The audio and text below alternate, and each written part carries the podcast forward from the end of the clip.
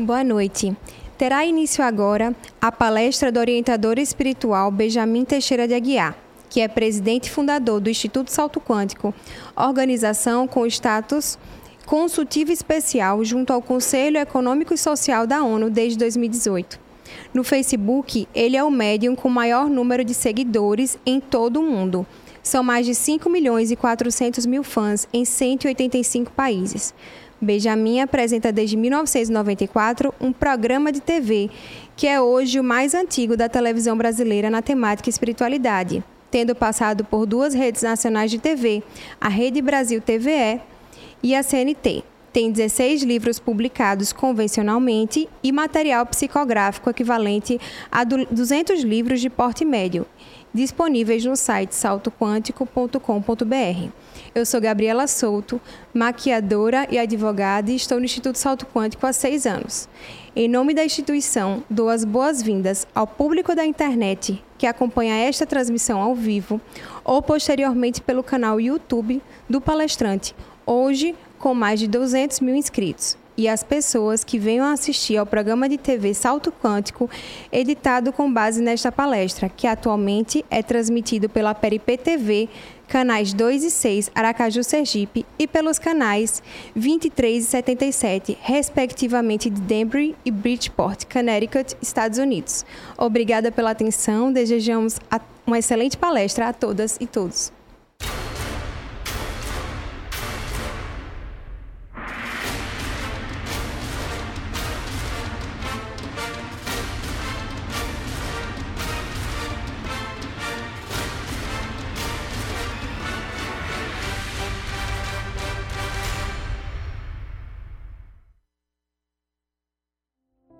Boa noite a todas e todos. É, já posso falar? Boa noite a todas e todos. Que está saindo aqui o vídeo rolando novamente no meu vídeo. Meu, por favor, retire o retorno para não distrair. programa ao vivo e aqui nós só temos uma pessoa nos bastidores e nós somos acostumados a trabalhar com dezenas de pessoas nos bastidores, né? E Vaguinho aqui está tendo que assumir a função de várias pessoas, embora tenhamos apenas três colaboradores em nossa sede em Aracaju, porque estamos respeitando aquela regra estabelecida também pelo governo e prefeitura do respectivamente do estado de Sergipe da, do município de Aracaju de não haver encontros de públicos e Gabi Gabriela Souto que acabou de aparecer para fazer a apresentação da nossa palestra eu não vou trazer nenhuma novidade, mas antes, como o tema é muito denso, Gabi, deixa eu avisar logo a vocês. Vaguinho, coloque para gente aqui, para eu ver inclusive para testar esse sistema. O título da nossa palestra, porque vocês já vão avisando amigos e amigas, e eu vou falar com o Gabi um pouquinho depois de mostrar o tema. Você coloca para a gente com o título 18 sugestões importantes para a prevenção contra o novo coronavírus. É uma nova cepa, a coronavírus é uma família de vírus, não é? E a Covid-19, a enfermidade que é decorrente de uma contração sintomática e expressivamente sintomática do coronavírus, enquanto não surgem vacinas que sejam preventivas e medicamentos para tratamento que sejam eficazes. Esse é o nosso tema. Avisem amigos e amigas. O bom de hoje é a internet é nós podermos deixar disponível no nosso canal e a pessoa a posteriori poder ouvir com calma, estudar o assunto, etc. Muita coisa que vamos trazer aqui é de caráter amplo e divulgado na imprensa. Mas algumas sínteses e alguns entrelaçamentos transdisciplinares são indispensáveis para que nós ofereçamos o nosso contributo aqui, debaixo de influência de mestres e mestras do plano do bem, não importando a sua definição religiosa ou que você não tenha uma definição religiosa clássica, que você, como nós, seja desligado ou desligada de religiões formalmente organizadas o que interessa é que nós aqui vou funcionar duplamente como difusor de algumas informações que os nossos amigos e amigas do plano sublime consideraram importantes e adicionar algumas sugestões para que nós nos fortaleçamos, tenhamos a atitude da prudência, de sermos precavidos, cautelosas, enquanto não temos é, medidas mais eficazes para a contenção dessa pandemia e o pandemônio econômico que é decorrente disso. Como não sou profissional de saúde, mas sou generalista, posso falar com autoridade a liberdade de não estar submetido a academias ou associações científicas ou profissionais.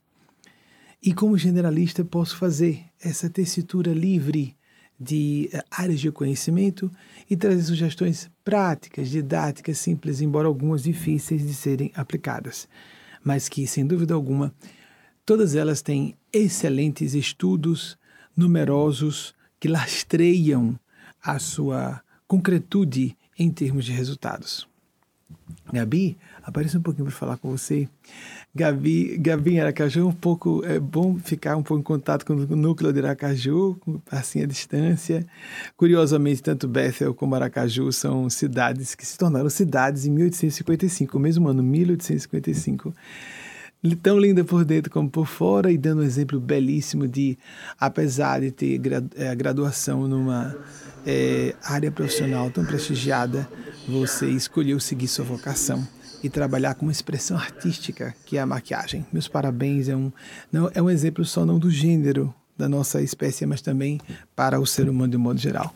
É porque eu estou com receio de não voltar aqui para você apresentar perguntas ao vivo. É raríssimo fazer palestra temática. Geralmente alguém lê as perguntas, vai ser a mesma pessoa, Gabi, para evitarmos o máximo, o máximo possível que pessoas se reúnam. Então a própria Gabi vai ler perguntas caso a gente termine o tema e uh, eu abro para vocês. Um beijo no seu coração, princesa, saudade, como eu já estava falando antes aqui. Obrigada, mamãe, obrigada. Não é de que, princesa. então vamos começar com o nosso tema para ver se há tempo de Vaguinho, pode colocar o primeiro slide, por favor? Então, o primeiro tema. Ah, então não é habitual meu. Desde 94 que eu faço programas de TV e sempre são provocados por perguntas que nos chegam ao vivo. Um monte de gente achando que não era, foi lá ver se estava chegando ao vivo mesmo. Mas, bem, seria fraude, né, gente? Ah, o primeiro slide, por favor. Primeiro, ninguém. Vamos começar pelo fundamental. Ninguém morre fora de hora. Eu estou aqui com na tela comigo e é, o, com o, o tema uh, e depois vou desenvolver o que seja estritamente essencial sobre o assunto. Essa afirmação universal em tradições do Oriente e do Ocidente. Há uma linha medionística brasileira que fala muito de que existem mortes, suicídios indiretos. Isso um pouco, todas as pessoas se desgastam, mas eu estou falando aqui em nome de todas as religiofilosofias, de forma desligada de religiões convencionais. É uma afirmativa de todas as tradições, do passado e do presente, do Oriente e do Ocidente. Ninguém morre fora de hora. Mas, considerando que estamos tratando com um inimigo invisível, de poder letal muito grande, esse princípio do ninguém morre fora de hora deve incluir a responsabilidade da prevenção, embora esse conceito inclua o princípio da responsabilidade da prevenção. Então aqui eu não vou falar do que vocês estão exaustivamente vendo na imprensa, acompanhando ou lendo, de como a pessoa deve ter cuidados para se prevenir, principalmente com superfícies lisas, higienizando-se no nível da sanitização. É possível que com essa nova pandemia e é, isso é histórico, é sem precedentes, porque nunca ouvimos. O New York Times acabou de lançar um obituário só para pessoas famosas. As pessoas famosas são o extrato mínimo da população. Por aí a gente tem ideia do gigantismo dessa pandemia e ela está só no começo. Não, os espíritos do plano do bem não estão antecipando nada, apenas durante toda a década anterior. E essa eles avisaram que nós teríamos várias catástrofes, eles falavam assim, catástrofes naturais sucessivas para que a humanidade se unisse. Mas eu imaginei catástrofe natural, ah, como o tsunami de 2004. Eugênia falou em 2004, isso é apenas o início, é apenas o início haverá outras. Mas quando a gente vê aquele, aquele tsunami lá longe, na Ásia, não, é, não tem nada a ver conosco. Ou então, ah, aquelas criancinhas, dezenas de milhares de pessoas, além de principalmente crianças, mas vamos incluir pessoas de todas as faixas etárias, morrendo diariamente de fome ou de enfermidades decorrentes de subnutrição, falta de assistência médica hospitalar básica, falta de uh, condições de acesso à, à saúde, a, a, sanitarismo, a estrutura urbana sanita, de sanitarismo mínimo. Ninguém perde noite de sono. Nós não ficamos em pânico. Nós estamos sempre tranquilos. Mas aí, quando pode bater a porta de um bilionário dos Estados Unidos, de uma celebridade europeia ou de um corrupto brasileiro, todo mundo fica assustado. Ou das nossas próprias casas. Pensa, não, mas eu sou uma pessoa muito sensível, eu choro quando vejo as criancinhas sofrendo na África. Mas a gente se sente tão, tão cristão, cristã, tão espiritual, tão humanista, mas na hora do vamos ver, na hora da verdade, na hora da realidade, quando o óbvio fica concreto, eu tenho a impressão que é a próximo, próximo Então, antes de passar para o próximo, vejam só.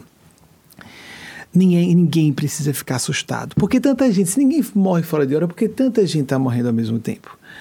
Existe um princípio quando acontecem grandes pestes, como a pandemia da peste bubônica, que, segundo estudiosos, um terço da população é, veio a óbito no espaço de pouquíssimos anos, principalmente entre os anos 1349 e 1353. Mas há algumas divergências sobre isso, porque a documentação da época, os registros eram muito falhos. Então, estou falando aqui, fazendo entrelaçamento entre história, entre medicina, entre agronomia, e também falando sobre indústria farmacológica e os lobbies políticos, as interferências em legislação e tudo mais.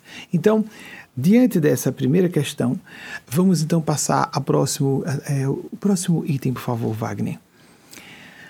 Nenhuma novidade. Isso é o que mais pasma. Ele, ele vai, esse uh, texto vai aparecer e para vocês vai desaparecer. Eu vou ficar só com o texto aqui na tela. Não vai ficar permanentemente, não é, Wagner? Eu tenho. Eu, peço que vocês tentem não, não conversar muito para não, não me, me, concentrar nos espíritos. Então, estamos, são poucas pessoas aqui, não é?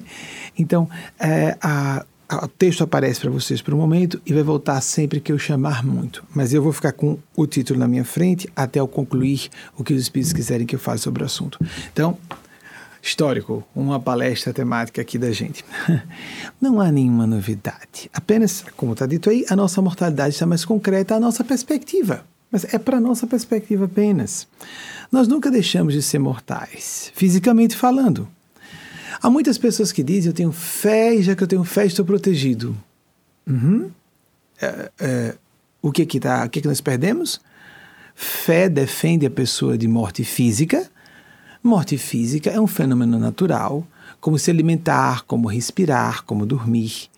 Nós também morremos fisicamente. Fé não nos protege de fenômenos naturais. Fé nos protege de agirmos de forma desequilibrada, irresponsável, inconsciente e não fraterna, não lúcida, na reação a eventos naturais. Inclusive os desencadeamentos psicológicos, sociais e culturais, como o pavor, o terror das pessoas em relação aos assuntos atinentes ao medo de morrer, que de repente pareceu que ah, ah, no início, digamos, quando especialistas falaram, infectologistas e epidemiologistas principalmente, que o grupo de risco de fato eram só basicamente pessoas na terceira idade e pessoas portadoras de doenças crônicas, muito jovens, irresponsavelmente, começaram a encher as praias. Ah, tô nem aí. Se vovó ou vovô pegarem a enfermidade, tô nem aí, não é? Essa quase psicopatia, esse pequeno grau de sociopatia que existe muito humanidade afora, embora as pessoas se digam muito honestas, muito decentes. Jesus, nós seguimos uma linha cristã. A nossa organização Movimento, apesar de não sermos uma religião formalmente organizada, somos apenas uma escola de pensamento cristão. Respeitamos a Igreja Católica, as igrejas evangélicas, o meio kardecista, nos desligamos do meio kardecista desde 2008. Todos eles têm os seus fundamentos, mas nós temos o fundamento nosso, são os quatro evangelhos do nosso Senhor Jesus. E depois, a ciência e todos os grandes pensadores do presente e do passado. E sobremaneira, o que o plano sublime realmente quer que se diga, e não o que doutrinas repetindo as falas de autores do passado estejam dizendo até hoje. Respeitamos quem queira seguir essas doutrinas, temos a liberdade de agir com flexibilidade no momento presente. Então, gostaria de considerar com vocês isso. Essa nossa fé tem que ser um recurso que nos leve à transcendentalidade, um recurso que nos leve a. É, eu daqui a pouco vou ter que pedir para dar uma pausa. É, é, com vocês. Temos que ter um cuidado que nós é, façamos da fé, não que Marx falou, falei recentemente na palestra aqui em nosso grupo, ele acusou na época a Igreja Católica de fazer uma espécie de lavagem cerebral com as pessoas, etc. Não é a Igreja Católica, todas as religiões, todos os movimentos políticos poderosos, todos os movimentos econômicos poderosos, setores da indústria poderosos, querem inclinar os acontecimentos sociais, político-econômicos de acordo com seus interesses de grupo. E não só as religiões. É o ser humano, somos nós que temos problemas com questão do poder e com falta de humanidade e fraternidade. E de repente, esse atroz inimigo invisível nos une como espécie humana. A fé nos deve levar a uma perspectiva ampliada da realidade, uma visão mais lúcida da realidade, para a transcendentalidade, não para a mediocridade, para a superstição. Então, infectologistas e epidemiologistas começaram dizendo isso, mas agora eles já falam que pelo menos o número de infectados é 10 vezes superior do que está sendo registrado. Isso pode ser simplificado. O que de fato existe é que devemos nos considerar todos infectados, infectadas. É a melhor perspectiva para que nós tomemos precaução, não só de cuidarmos de nossa própria saúde, como de não sermos agentes transmissores dessas enfermidades. É, eu vou fazer uma pausa muito breve de 15 segundos para falar com pessoas bastidores, porque nós somos poucas pessoas aqui. Vou pedir que Wagner garanta que vai desligar ao mesmo tempo áudio e vídeo por 15 segundos apenas. Vai botar a imagem, o movimento. Você me dê um sinal quando eu puder falar, quando vídeo e áudio tiverem sido cortados, Wagner. Certo.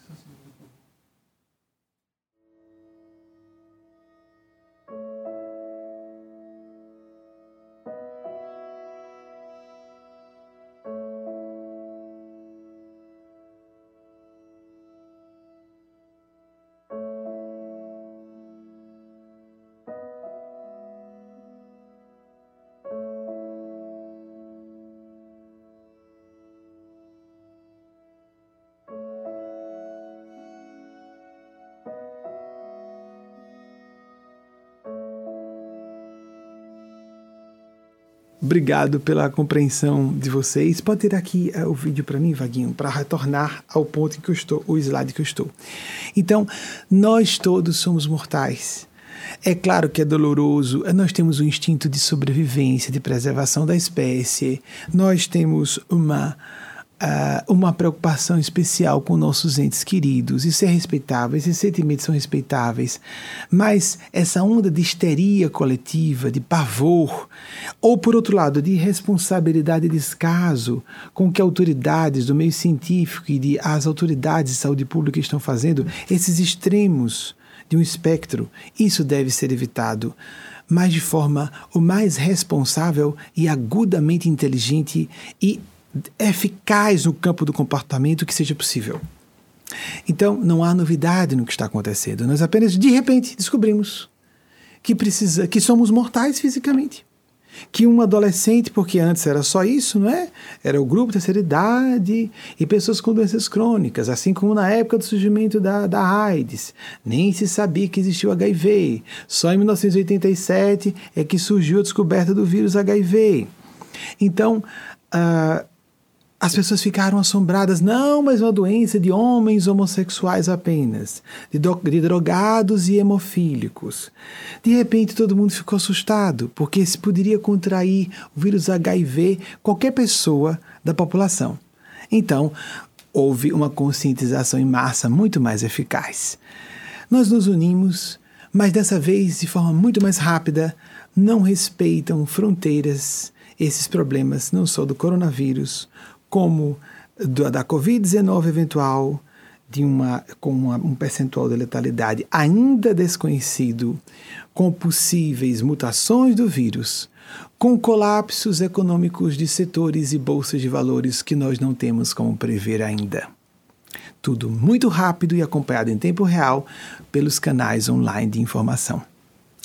Então, que nós devemos fazer? Nos considerar, em princípio, infectados, infectadas. Porque 60%, segundo estudiosos, 60% dos casos de contração do vírus, essa nova cepa, que foi chamado de SARS-CoV-2, acontece por pessoas assintomáticas. Elas estão com vírus, são corona positivos para vírus para o vírus e não estão manifestando sintomas, mas transmitem o coronavírus. É esse novo coronavírus. Vamos passar para o próximo, Wagner, terceiro. Que todos se considerem infectados, falei, esse é, portanto, próximo, por favor. Obrigado. Agora, é provável, atenção para o que eu estou dizendo, atenção, isso não é uh, uma informação científica. Vocês podem ignorar completamente. Tudo que eu estou dizendo aqui é refutável. Os próprios cientistas ainda estão estudando, é uma novidade. Enquanto estudam como essa cepa do coronavírus se é, manifesta, estão já trabalhando em diversos possíveis caminhos para vacinas na prevenção e de tratamentos medicamentosos, coquetéis com medicamentos, que for, tudo ao mesmo tempo várias etapas paralelas que normalmente acontecem de modo sequenciado em estudos científicos, novas técnicas para a verificação de a pessoa ser portadora ou não de vírus, técnicas novas para produção em massa. Estamos com dificuldade no mundo inteiro de fazer o teste para a checagem se uma pessoa porta ou não vírus, até isso. Então, por isso que os casos, muita gente tem um vírus, desenvolve sintomas e é um vírus de gripe comum. Uma das indicações, já vou antecipar, que nem precisa colocar, é o 18º, fazer a vacinação da gripe comum para não ter pânico. Porque os sintomas são semelhantes muitas vezes. E mais, é bem provável, atenção para esse item, é bem provável que manter o corpo saudável favoreça, não é certo, nada do que eu estou dizendo aqui é amuleto mágico, é simpatia, olha, passou as regrinhas ali, agora eu sou salvo. De, ou salva, de modo nenhum nem espiritualidade superior do bem é, permitiria qualquer assunto desse gênero. É um desafio à ciência da Terra, é um látego curativo educativo para a Terra, não um castigo, mas sim consequência de nossa incúria década sobre década, século sobre século, com a nossa dificuldade em nos confraternizarmos. Então vem uma tragédia bem daquele modo ao nosso gosto de, de individualismo narcísico, é, é, cristalizado, vicioso, só se eu ou os meus entes queridos mais próximos forem ameaçados eu me incomodo. Se não, estou nem aí. A pessoa fala outra coisa publicamente. Ela sorri preocupada. Ela se emociona sozinha, ela acredita. Não é que ela se encene, não. Muitas e muitos de nós acreditamos que somos pessoas sensíveis, muito boas. E Jesus diz: Por que me chamais de bom? Bom só Deus o é.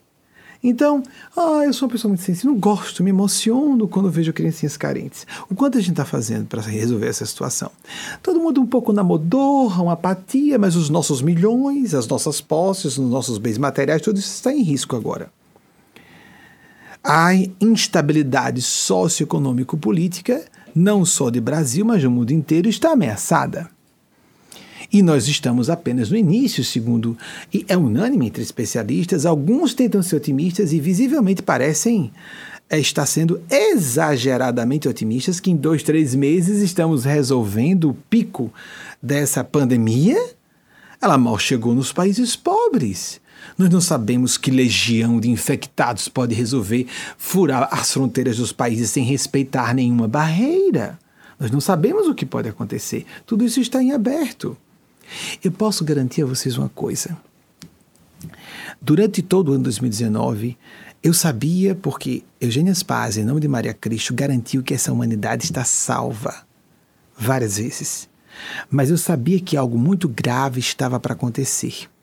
Flashes começaram a me ser mostrados. Pessoas próximas do grupo me acompanharam a dizer, no início, em fevereiro de 2019, vejo um atentado terrorista no aeroporto. Imaginei que seria um aeroporto nos Estados Unidos. Mas era um ataque. As pessoas estavam em pânico no aeroporto. E aí, em janeiro, Quando terminou em 2019, estávamos no ritual de peregrinação imagens a santuários de Maria Cristo a pedido de nosso orientador espiritual Eugênio Spazia, que foi Bernadette Subiru, não importa quem não acredite, não tem importância, para nós é que importa, é a questão de consciência, de foro íntimo. Fomos visitar lá. Enquanto estávamos em novembro para dezembro de 2019, eclodiu aquela greve francesa, que se estendeu, só foi interrompida agora por causa de uma urgência maior, a pandemia que chegou na França. E também na China surgiu a epidemia, que antes era só epidemia, depois, somente no dia 11 de março, quando estávamos aqui. Eugênia Spaz antecipou a nossa a prolongação ou prolongamento, existem as duas formas, porque prolongação lembra o francês prolongation. A prolongação, prolongamento do nosso estado é por três meses, mas para quê? no dia 11 de março, o dia em que faríamos a nossa participação como evento paralelo, já que somos órgão consultivo do Conselho Econômico e Social da, da ONU, é, fomos autorizados a fazer um evento paralelo num, no maior dos salões para eventos paralelos, centenas de eventos, é, eu sei que muitas dezenas, parece que 15, 50 eventos paralelos, então centenas.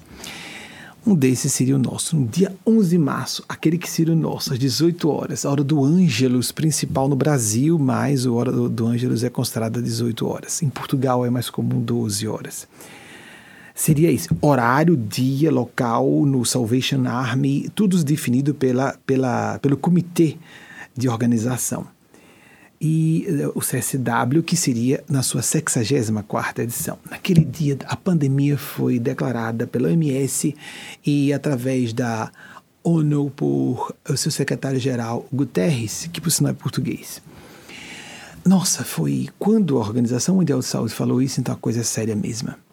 Mas quando aconteceu aquele ataque, quero falar a vocês de coração, estou partilhando publicamente, eu fiquei bastante preocupado Primeiro, é, houve um ataque em solo iraquiano contra uma autoridade iraniana.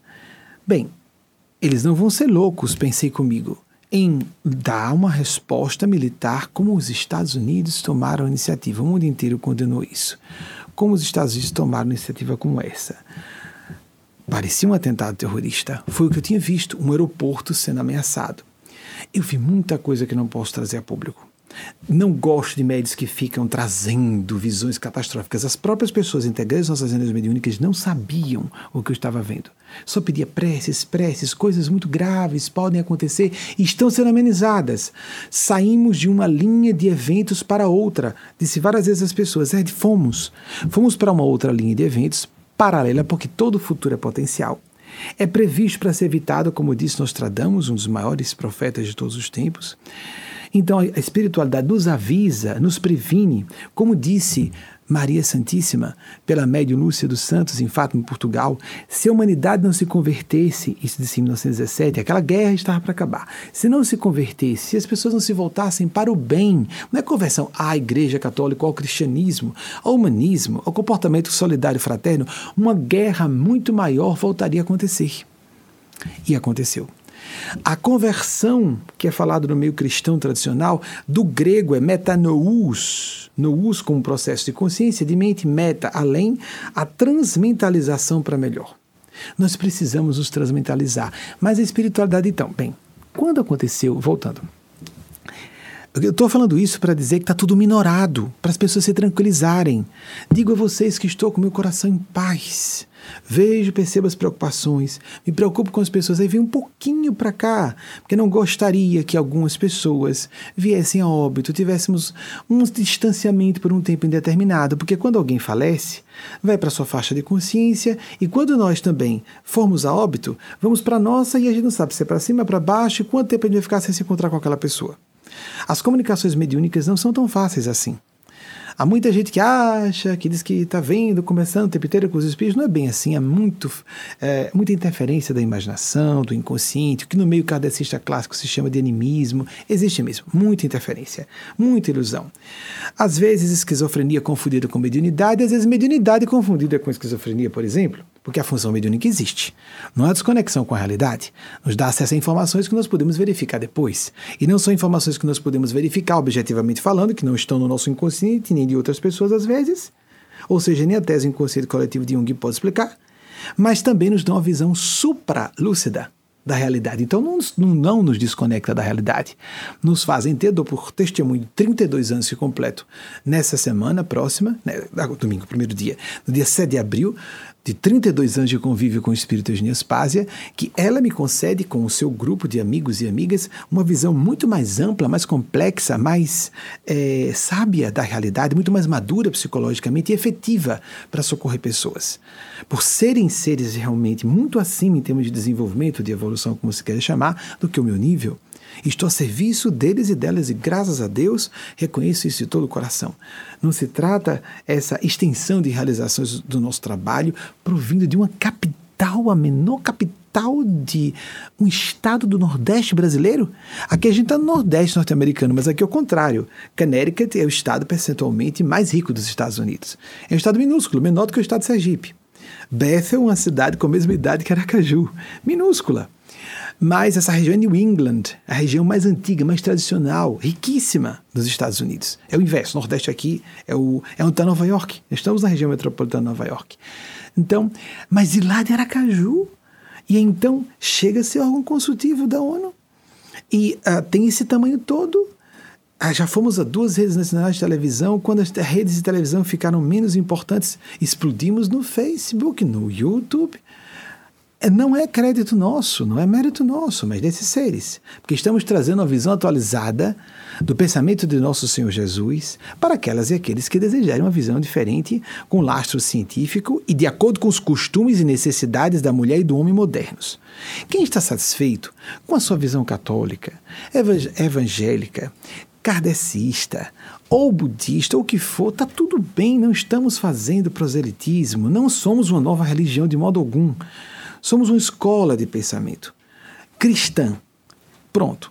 Para aqueles e aquelas que estiverem buscando algo diferente. Quem sentir a necessidade de estar conosco é justamente quem não está satisfeito com o resto, ou que não vai ter suprida a sua necessidade teleológica, de finalidade, de propósito, através de outras religiões ou outras opções de filosofia de vida.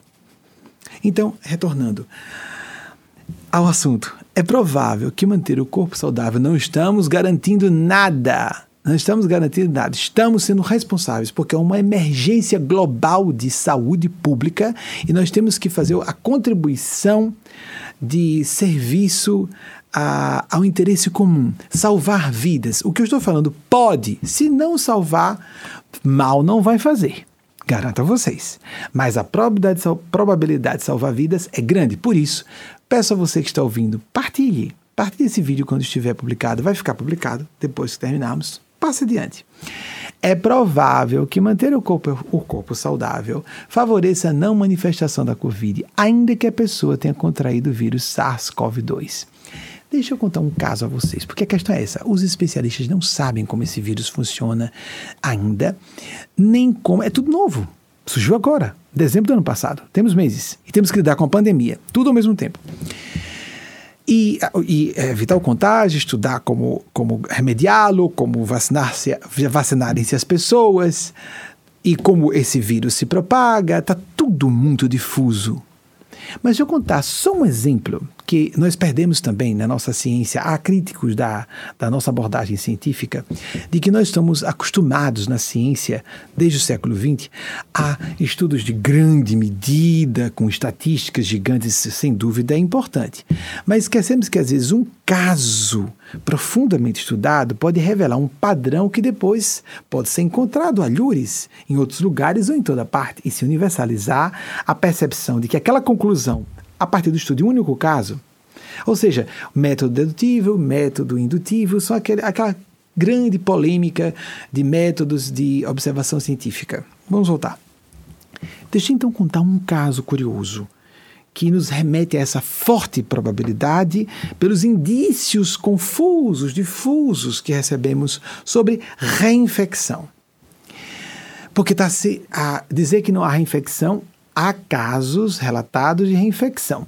Alguém pode dizer que não, não foi o suficiente, porque não há casos bastantes para dizermos que sim, há sim. E não temos controle de quem está infectado, como é que vai se afirmar que não há pessoas reinfectadas? Essa afirmação categórica não se pode fazer. Deixemos em aberto, sejamos responsáveis, deixemos em aberto, porque pode existir. Um casal próximo a mim teve, durante três semanas, quatro a cinco recaídas, só que três nas três semanas bem claras, de manifestarem é, parte dos sintomas da Covid.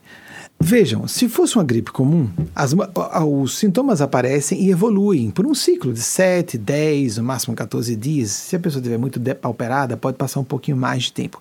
Os vírus da gripe comum, isso não é uma gripe, é uma vir virose pneumônica e de pneumonia aguda, como alertou um, um médico italiano. Falar gripe é uma gripezinha, não é gripezinha, é uma virose pneumônica. Ela ataca os pulmões isso mata as pessoas sufocando. É grave assim. Claro que há pessoas que se recuperam, faltam ventiladores até aqui nos Estados Unidos, estão chegando aqui para Nova York, perto do seu limite de capacidade de respiradores disponíveis em Nova York, amigos e amigas. Muito bem, no mundo inteiro está faltando isso. Indústrias vindo, esse país está preparado para esforço de guerra e no Brasil temos que nos preparar para isso, um esforço de guerra. Veja o que aconteceu com esse casal. Na primeira vez, eles se assustaram. E porque ambos manifestaram alguns dos sintomas, e sintomas claros: dispneia, dores no corpo, tosse estranha. Aí foram dormir, dormiram bem. A sugestão que vieram falar comigo, e eu disse: Uh, Eugênio Spaza pediu para vocês se medicarem, é, fazerem, que eu vou falar já, suplementos vitamínicos, etc. Durmam bem, e acordem, acordaram sem os sintomas. Voltaram a ter três ou quatro vezes, cinco vezes sintomas em três semanas, mas três vezes vinham com características diferentes, mas os mesmos sintomas. Pânico, surto de pânico, surto de ansiedade podem gerar, e até por indução auto-hipnótica, existe autossugestão, a pessoa pode desenvolver algum desses sintomas. Mas as pessoas não pareciam assustadas. Tanto é que, se fosse só pela autossugestão, elas teriam de dormir muito assustadas e acordariam pior. Elas acordaram bem, realmente. De todas as vezes. Mas aí depois, por que voltavam a acontecer os sintomas? Elas se estressavam, trabalhavam muito e voltavam a aparecer os sintomas. Elas podem, as duas, estar com o coronavírus, esse novo. E ele espera oportunista, isso é uma hipótese, espera que a pessoa fraqueje para se manifestar. Adolescentes, crianças, bebês aqui nos Estados Unidos, bebês de semanas em Connecticut e de meses em Illinois, aqui onde, onde fica a cidade de Chicago, no, sul, no norte, desencarnaram. Pessoas adultas jovens em grande quantidade. Os leitos são ocupados metade por pessoas entre 18 e 49, metade era até uma semana, pode estar diferente, diferente isso aí. E a outra metade por pessoas na maturidade, na terceira idade. Não existe mais essa história de grupo etário imune. Graças a Deus para que todo mundo leve a sério isso aí. Não é? Então, é provável, não estamos afirmando, isso não garante coisa alguma. Mas por que não haver precaução? Por que não agirmos como dizem os cientistas? Se considere infectado, se comporte como tal. Para não transmitir para outras pessoas, porque você pode ser assintomático, para não desenvolver o que nós propomos agora, se você fraquejar seu corpo. É, então, Wagner, o próximo, por favor, o 5, o, o quinto. Prática diária de meditação e oração. Agora chegou o momento.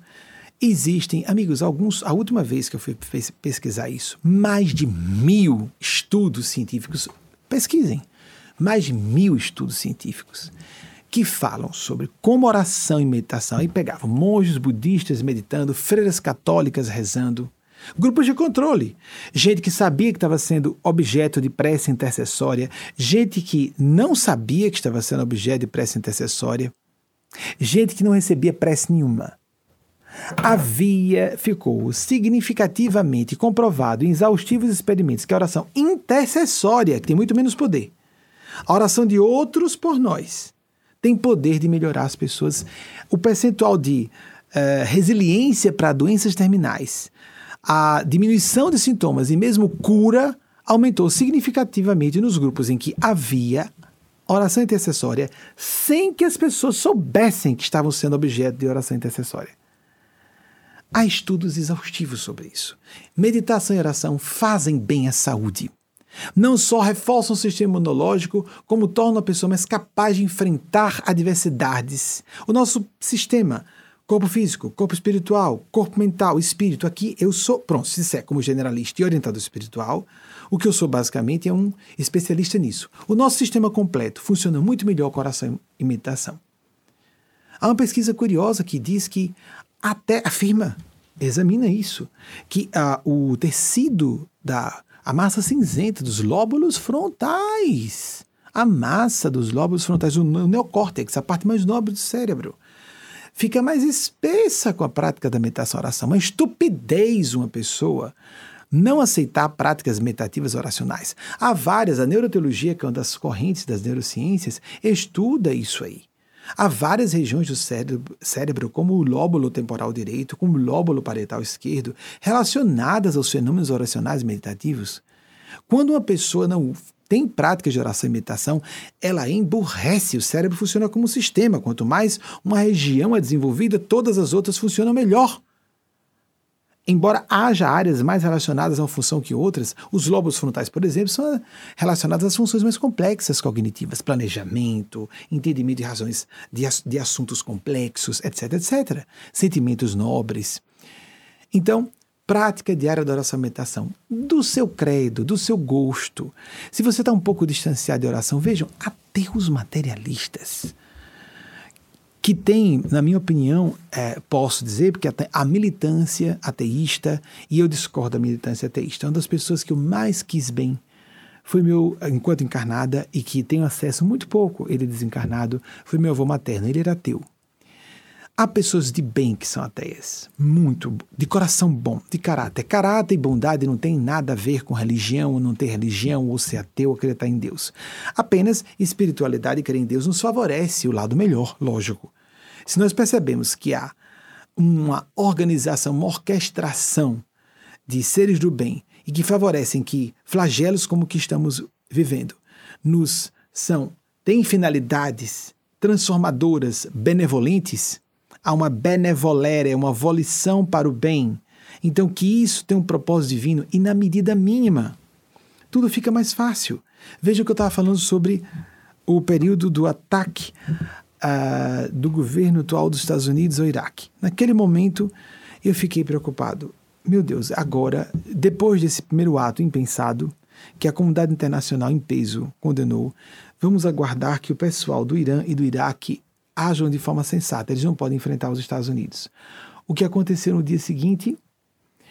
Mais de 20 mísseis foram lançados numa base militar com muitos americanos e também militares de outras procedências é, nacionais, componentes da OTAN. Seguraram, pronto. Quando aconteceu isso, de novo, eu pensei, é impossível, pelo perfil norte-americano, que eles não reajam. E o que aconteceu? Foram três sequências de absurdos. O ataque, a resposta que era para ser, no mínimo, diplomática não foi, porque eles não podem enfrentar os Estados Unidos. Eles sabem disso, que não tem capacidade militar, nem econômica, nem nada para enfrentar os Estados Unidos. Atacaram e depois os Estados Unidos atacados não responderam. Tudo isso era absurdo. Houve pessoas, alguns analistas de política internacional, que disseram ao público: é guerra, é guerra, não pode ser guerra só regional. No mínimo, a guerra regional gravíssima iniciou-se. E de repente, puf, tudo sumiu. As pessoas integradas no nosso grupo de oração e mediunidade são é, é, um grupo bem pequeno de pessoas, de poucas centenas. Nós somos aqui milhares, milhões à distância. Né? Mas há um grupo menor que recebe algumas informações mais sigilosas que eu passo.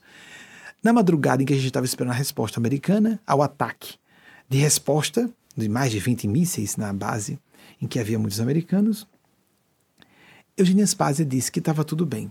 Eu, como pode estar tudo bem sem interferência do céu? E estava. Não houve resposta. Eu quero dizer que com esse evento que eu estou indo e voltando, por fazendo parênteses, minorado, vocês têm notícia de que esses dois outros eventos são apocalipses eventuais. São hipotéticos apocalipses que poderiam, ou armagedons, que poderiam acontecer por qualquer desses meios. Uma guerra nuclear de grandes proporções, ou de, mesmo que fosse só regional, como assim? Guerra nuclear, amigos, que loucura, amigas, que loucura. A segunda possibilidade, muito grave, muito séria, bem plausível, um colapso das finanças globais, um colapso da economia mundial. Nós vemos as bolsas de valores oscilarem. Nós vemos economia, setores inteiros da economia, não só do Brasil, dos Estados Unidos, da Europa, metade da humanidade, só agora no dia 5 de abril de 2020, metade da humanidade em algum grau de confinamento e quarentena. É muita coisa.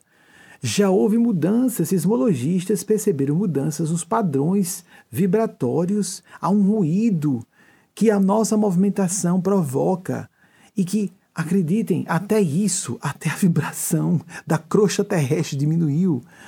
Está sendo ótimo para os ecossistemas. Como a espiritualidade, nos, a espiritualidade nos tem dito, como vemos aqueles que estão acompanhando nossos programas estão vendo, é a Terra.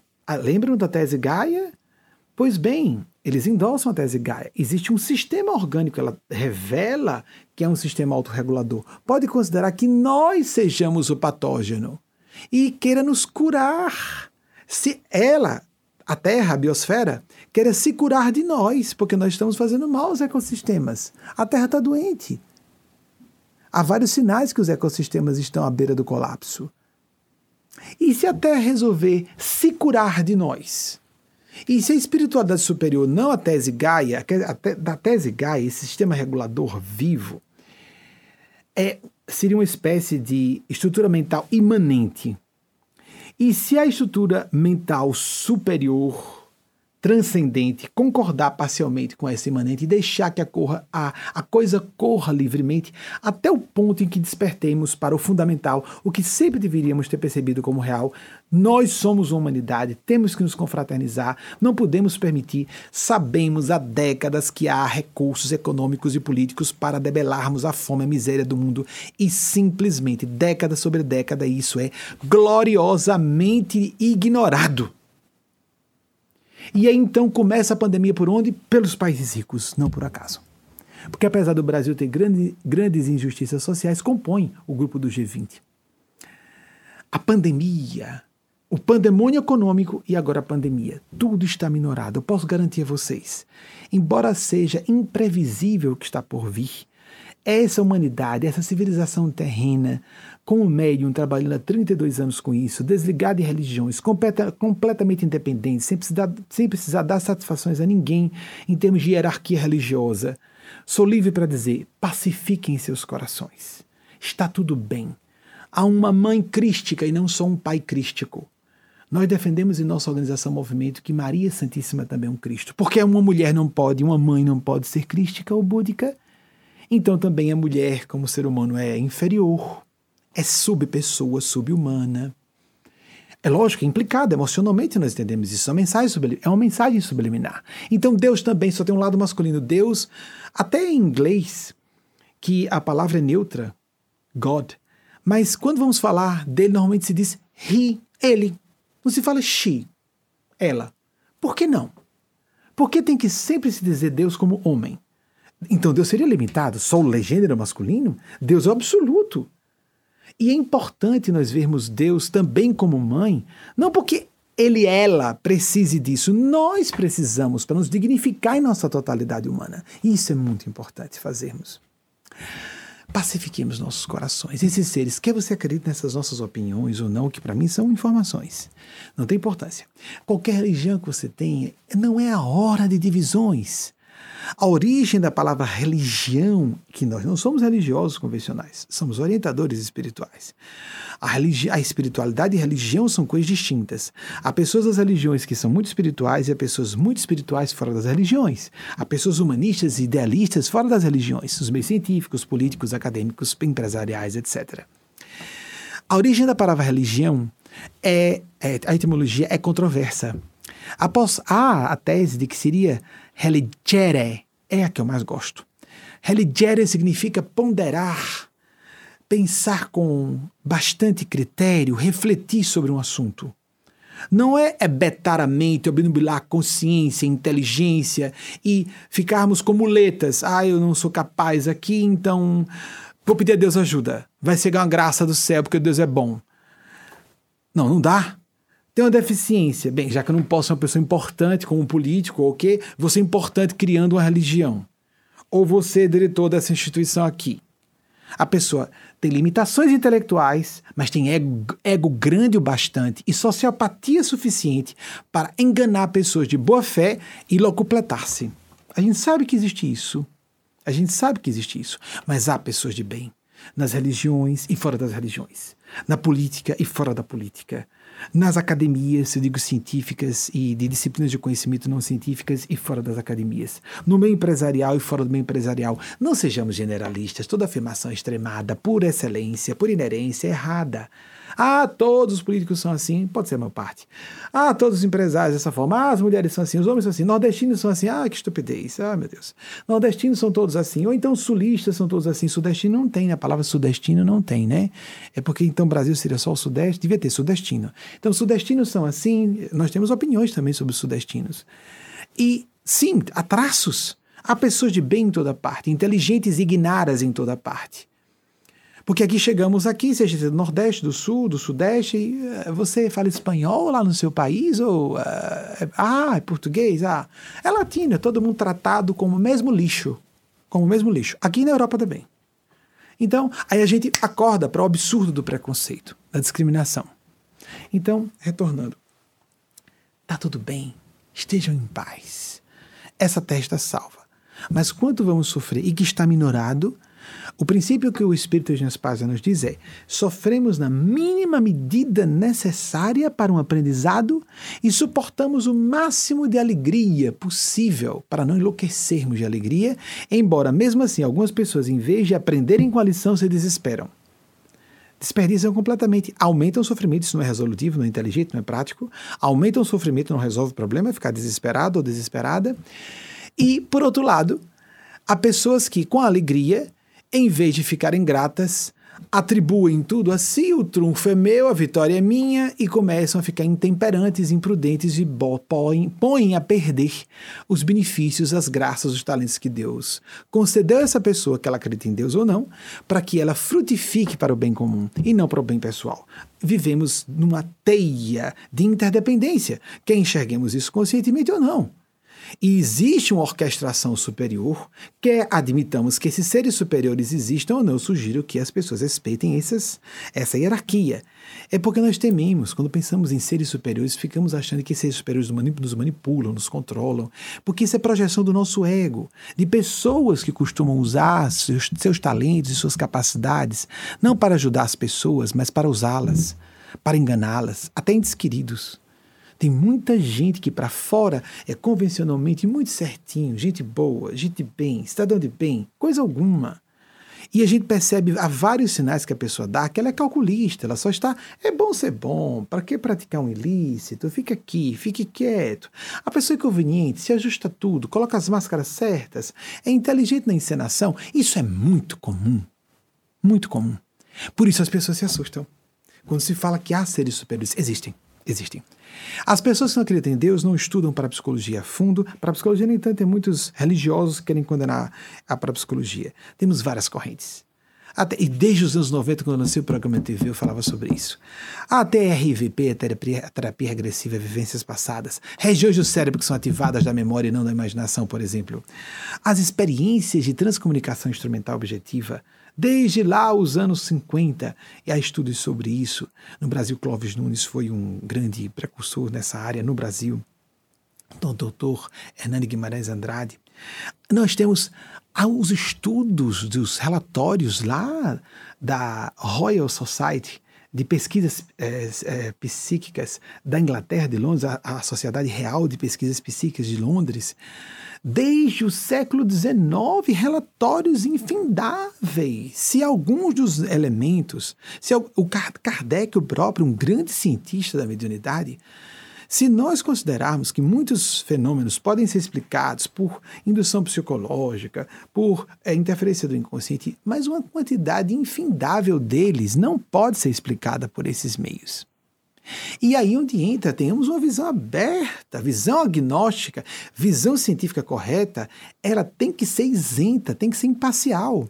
É muito comum que ateus citem sociólogos, historiadores, críticos sociais, críticos das religiões, e não citam psicólogos de profundidade, psicologia transpessoal, estudiosos dos fenômenos paranormais, dos fenômenos místicos, antropólogos, etnólogos. Não citam, não leem essas pessoas que têm dados, massas gigantes de informação sobre o assunto então, cuidado com essa elegância distinta, esse ar de pretensão de superioridade de alguns militantes do ateísmo. Respeito, foram traumatizados, tiveram suas questões, mas ninguém deixa de ir a médicos ou médicas, porque sabe que há médicos desonestos. Ninguém deixa de acreditar na existência de uma estrutura política porque há pessoas que sobem o poder para usar o poder para si. Nós precisamos de tudo isso porque o próprio cérebro humano precisa da experiência devocional religiosa religiosa, espiritual. Está na nossa estrutura neurofisiológica. Se nós não fizermos uma devoção consciente no caminho, na direção certa, vamos fazer na direção do ego. Ficam pessoas idólatras, de si próprias, ególatras. Ficam idolatrando dinheiro, a ciência e vira cientificismo, porque a ciência não pode ser base para a verdade ou propósito de vida. Ninguém coloca propósito de vida na ciência. A ciência traz informações, fatos. A ciência averigua fatos. Então nós temos uma checagem de fatos, que na geração seguinte, no ano seguinte, vêm novas evidências e refutam aquela teoria anterior, acabou, vai tudo por terra. A ciência já sabe disso, a comunidade científica vive com isso. Ninguém ama, estabelece um propósito, uma vocação para viver à base de uh, dados científicos. Ninguém fala sobre o amor para os seus filhos à base de dados científicos. Sejamos mais profundos, sejamos mais amplos, mais amplas. E eu falo isso com segurança porque há muitos jovens, muitas pessoas sensíveis que se desesperam, se desencaminham, distraem suas vidas porque resolvem achar, de modo cínico como algumas pessoas propõem, que aqui é caos. Está tudo solto. O que, que ateus e ateias podem dizer no momento de desespero, de desespero para muita gente como esse? O que, que teólogos da prosperidade que me dê aqui seu dinheiro, que eu lhe garanto que você vai ficar curado ou curada, que você vai ficar com tudo resolvido na sua vida? Fé não é para isso. Fé é transcendentalidade, uma visão mais ampla, mais elevada, mais completa, transdisciplinar, se possível, da realidade. É mais inteligência, não menos inteligência. É mais informação, não menos. É para a pessoa ficar mais perspicaz e não obtusa. Muito bem prática diária da meditação oração, do seu gosto, dirija-se a Nossa Senhora, a Jesus, continue na sua religião se lhe faz bem, ou numa visão, ah, gosto de meditação lá, a lá o, Oriente, o Oriente Extremo, as tradições do budismo, do taoísmo, do hinduísmo, não tem importância, lhe agrada, Ótimo. Nós estamos com Jesus e não abrimos. O Jesus dos quatro evangelhos canônicos, porque são os mais próximos dos eventos narrados. na nossa organização, sugerimos que as pessoas façam a prática diária do evangelho, como quem toma banho. Pelo menos 15 minutos, um quarto de hora apenas de meditação oração. Essa é a prática para quem está nas nossas reuniões mediúnicas. Então somos muito rigorosos com esse assunto. A conexão, a sintonia, melhoria da faixa do bem e da sabedoria. Colocar tudo pelo filtro da razão, da responsabilidade. Uma razão que seja responsável. Qual é a minha responsabilidade nesse assunto? Mesmo, e essa responsabilidade tem que ter aspectos fraternos. Eu tenho que ser racional, responsável e fraterno ao mesmo tempo em minhas atitudes, em todas as minhas escolhas de vida, sejam as íntimas, no universo daqueles que convivem comigo, as públicas. Então, além da prática de oração, oração, faça isso. 15 minutos por dia, pelo menos. Aqui você está em casa, faça mais. Acenda incenso ou não acenda, acenda vela ou não acenda, bote música ou não. Nós temos podcasts, tudo é gratuito, você acompanhar as nossas orações. Ou se você gosta de preces católicas ou evangélicas, cante hino, faça com você sentir que conecta você com o plano superior. Há pessoas que gostam de ouvir músicas do Oriente Extremo.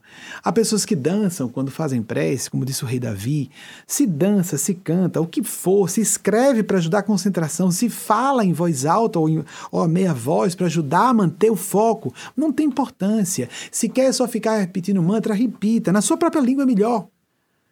Escolha uma frase: Deus, infinita bondade, perfeita inteligência, me guie em todos os meus caminhos. Algo assim, por exemplo, cria sua própria frase. Cuidado que não é new thought. Acredite que tudo acontece, acredite que tudo acontece. Oh, amigos, isso não é correto. Certo. É claro que funciona até uma certa medida, mas não temos que pensar positivo. Nós só podemos pensar positivo, ter um foco positivo, se primeiro enxergamos o que é negativo. Há dois polos, o negativo e o positivo. A energia só flui se, se enxergarmos os dois polos e se eles estiverem ativos. E se nós não enxergamos o polo negativo, ele nos procura, ele nos derruba, ele nos derruba, ele nos esborracha, ele nos arrebenta. Tenhamos não um pensamento positivo, mas um pensamento correto. Eu mapeio o território, vejo o que é negativo e errado para poder, com foco no positivo, chegar lá. Agora vamos pensar positivo, que não pega o coronavírus, então sai pegando as coisas. E vou, não vou usar luvas em máscaras nos lugares proibidos, etc. Amigos, amigas, isso é insensato. É por aí que a gente vê que não adianta só. Agora vamos ser otimistas e pensar positivo. Não, agora vamos ser fraternos. Agora vamos ser mais sérios. Agora vamos levar a sério o que é sério. O que Jesus disse: buscar primeiramente o reino de Deus sua justiça, e o demais se vos acrescentará. Ou como ele disse, só uma coisa importante.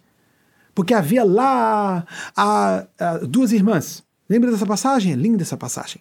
Estão duas irmãs de Lázaro, aquele que Jesus ressurgi, é, fez ressurgir dos mortos. Era uma morte clínica. O que, que era? Não importa. Eu acredito que tenha acontecido. Quem não acredita não tem importância. Então estavam as duas irmãs, isso é que importa. A mensagem estava a irmã Maria, de Lá, irmã de Lázaro, e Marta, a outra irmã de Lázaro. Marta, preocupada com as lidas domésticas e, e arrumar, imagine, Jesus, que era uma autoridade, elas consideravam que fosse o Messias, como Lázaro, e eram amigos íntimos, como está zelado na narrativa bíblica. E lá estão, lá cuidando, ela está cuidando da casa, e sim, a poquenta, porque Maria está aos pés de Jesus ouvindo Jesus. Maria, irmã de Lázaro. Marta, irmã de Lázaro, as duas irmãs. Maria está aos pés de Jesus e Marta se inflama. Senhor, vai dar uma bronca em Deus, ou do representante de Deus, né? O, é, que absurdo! Das pessoas de bem, que se acham muito especiais. A nossa tendência humana é isso. Eu faço as coisas certas, não cometo crimes. Não cometer crime não é favor a ninguém, é obrigação. Viu, gente? Ser honesto não é, não é nada elogioso, é o devido. Viu, gente? Jesus preferiu andar com meretrizes e publicanos. Nós não sabemos o que eram publicanos. Para hoje, a gente não tem noção do que seja. Eles não eram só corruptos. Eles eram traidores da pátria. Eles eram cobradores, cobradores de impostos em nome do império invasor. Nós não temos noção de como essas pessoas eram condenadas. Jesus preferia, tá lá, meretrizes, Marcos, não, Mateus 21, 31. Meretrizes e publicanos entrarão no reino dos céus antes de vós. Olhem que forte. Jesus não gosta de gente boazinha, não. De gente santinha, religiosazinha, certinha. Eu sou todo certinho. Ninguém é certinho ou certinha. Isso é relativo ao nosso grau de consciência. Há muita coisa que é vista como pecado que não é. Até pouco tempo, uma mulher não podia ter divórcio, era equivalente a ser prostituta. Bem, há muitas prostitutas que são honestas. Vendo sexo. Eu não sou a favor da prostituição, acho que induz a vícios, a desequilíbrios emocionais. Acho que muitas das pessoas que vão para a profissão do sexo são pessoas que foram abusadas na infância, que têm traumas a serem resolvidos. É minha opinião, eu posso estar sendo preconceituoso, quero trazer essa ressalva. Mas são pessoas, às vezes, muito mais honestas do que a média da população. Não posso generalizar, mas que a média, provavelmente, boa parte dessas pessoas são. Porque elas dizem claramente: vou vender isso por tanto tempo, por tantos reais ou, ou dólares. Aí uma pessoa diz: não, me apaixonei. Me apaixonou, né? Por aquele homem aquela mulher. Aí o cara se apaixona pelo corpo da mulher, e porque ela é meio bobinha, ele consegue controlar. Se apaixona pelo corpo, e aquela mulher, não sei, me deu uma coisa no coração. É engraçado, só se apaixona por homens ou ricos, ou importantes, ou muito inteligentes que podem trazer aquilo. Uh, e então, tem aquelas mulheres que só se casam com as contas bancárias. Mas não sei, mexeu uma coisa diferente no meu coração. Aí o segundo namorado também, o terceiro. E ela própria acredita que ela não está se vendendo pelo prestígio e a posição daquele cara. Não estou dizendo que ela está encenando, não. Muita gente que acha que essa pessoa está fazendo de propósito, que calculou, tem que calcula. Vou olhar para só para homem rico, descer boba, amiga, é melhor casar com homem rico. Ok, tem pessoas que pensam assim abertamente e declaram até a pessoas íntimas. Mas outras não. Elas acreditam, mas sem calor. E aí sempre o namorado é um rapaz ou rico ou que pode se tornar é, pessoa de destaque. Aí essa pessoa não vende, se vendeu, está mentindo para si, está quebrada mentalmente porque ela engana a si própria. Não é que a pessoa não possa casar com uma pessoa rica ou importante, ou célebre o que for, sem amor. Mas eu quero dizer aquele padrão que a pessoa só se apaixona sempre. São branquinhos de olhos azuis. Ou então são todos riquinhos. Ou então são todos pessoas importantes. Só pelos alfas. Interessante, não é? E a pessoa não percebe que ela tem um padrão. E sempre tem uma coisa, um se dizer, amiga, o que foi. Ela está vendendo a alma, o útero, a vida. Aos olhos de Deus, ela é muito mais vendida às forças do mal, diabolos, separação, do latim. Está separada de si mesma, de seu ser, de sua consciência. É pecadora muito mais. Pior porque é orgulhosa, soberba. Olha para a prostituta honesta e considera que é superior. A soberba é o problema. E isso existe com pessoas que vão para certas profissões por causa de dinheiro e prestígio. Que escolhem certas profissões por causa de dinheiro e prestígio. As pessoas não podem viver vocacionadas. Ah, mas você não vai dar dinheiro, você está louco, você está louca? Sim, então a pessoa vai, não, vou para pagar minhas contas, eu sou um adulto responsável, eu tenho que pagar minhas contas com profissão, que eu não sou vocacionado, mas eu assumo conscientemente. Mas enquanto isso, eu vou viver minha vocação aqui fora. E é uma dos assuntos que nós vamos trazer. Estamos com tempo livre para viver as nossas vocações e o que estamos fazendo esse tempo livre. Próximo slide, Wagner, para a gente chegar a esse ponto. Já já a gente fala sobre isso.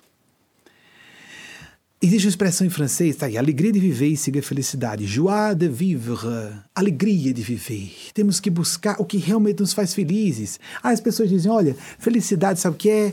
Dinheiro na conta bancária. É mesmo? Por que, que os bilionários não são as pessoas mais felizes? Ah, felicidade vai dizer que dinheiro não vai resolver o problema?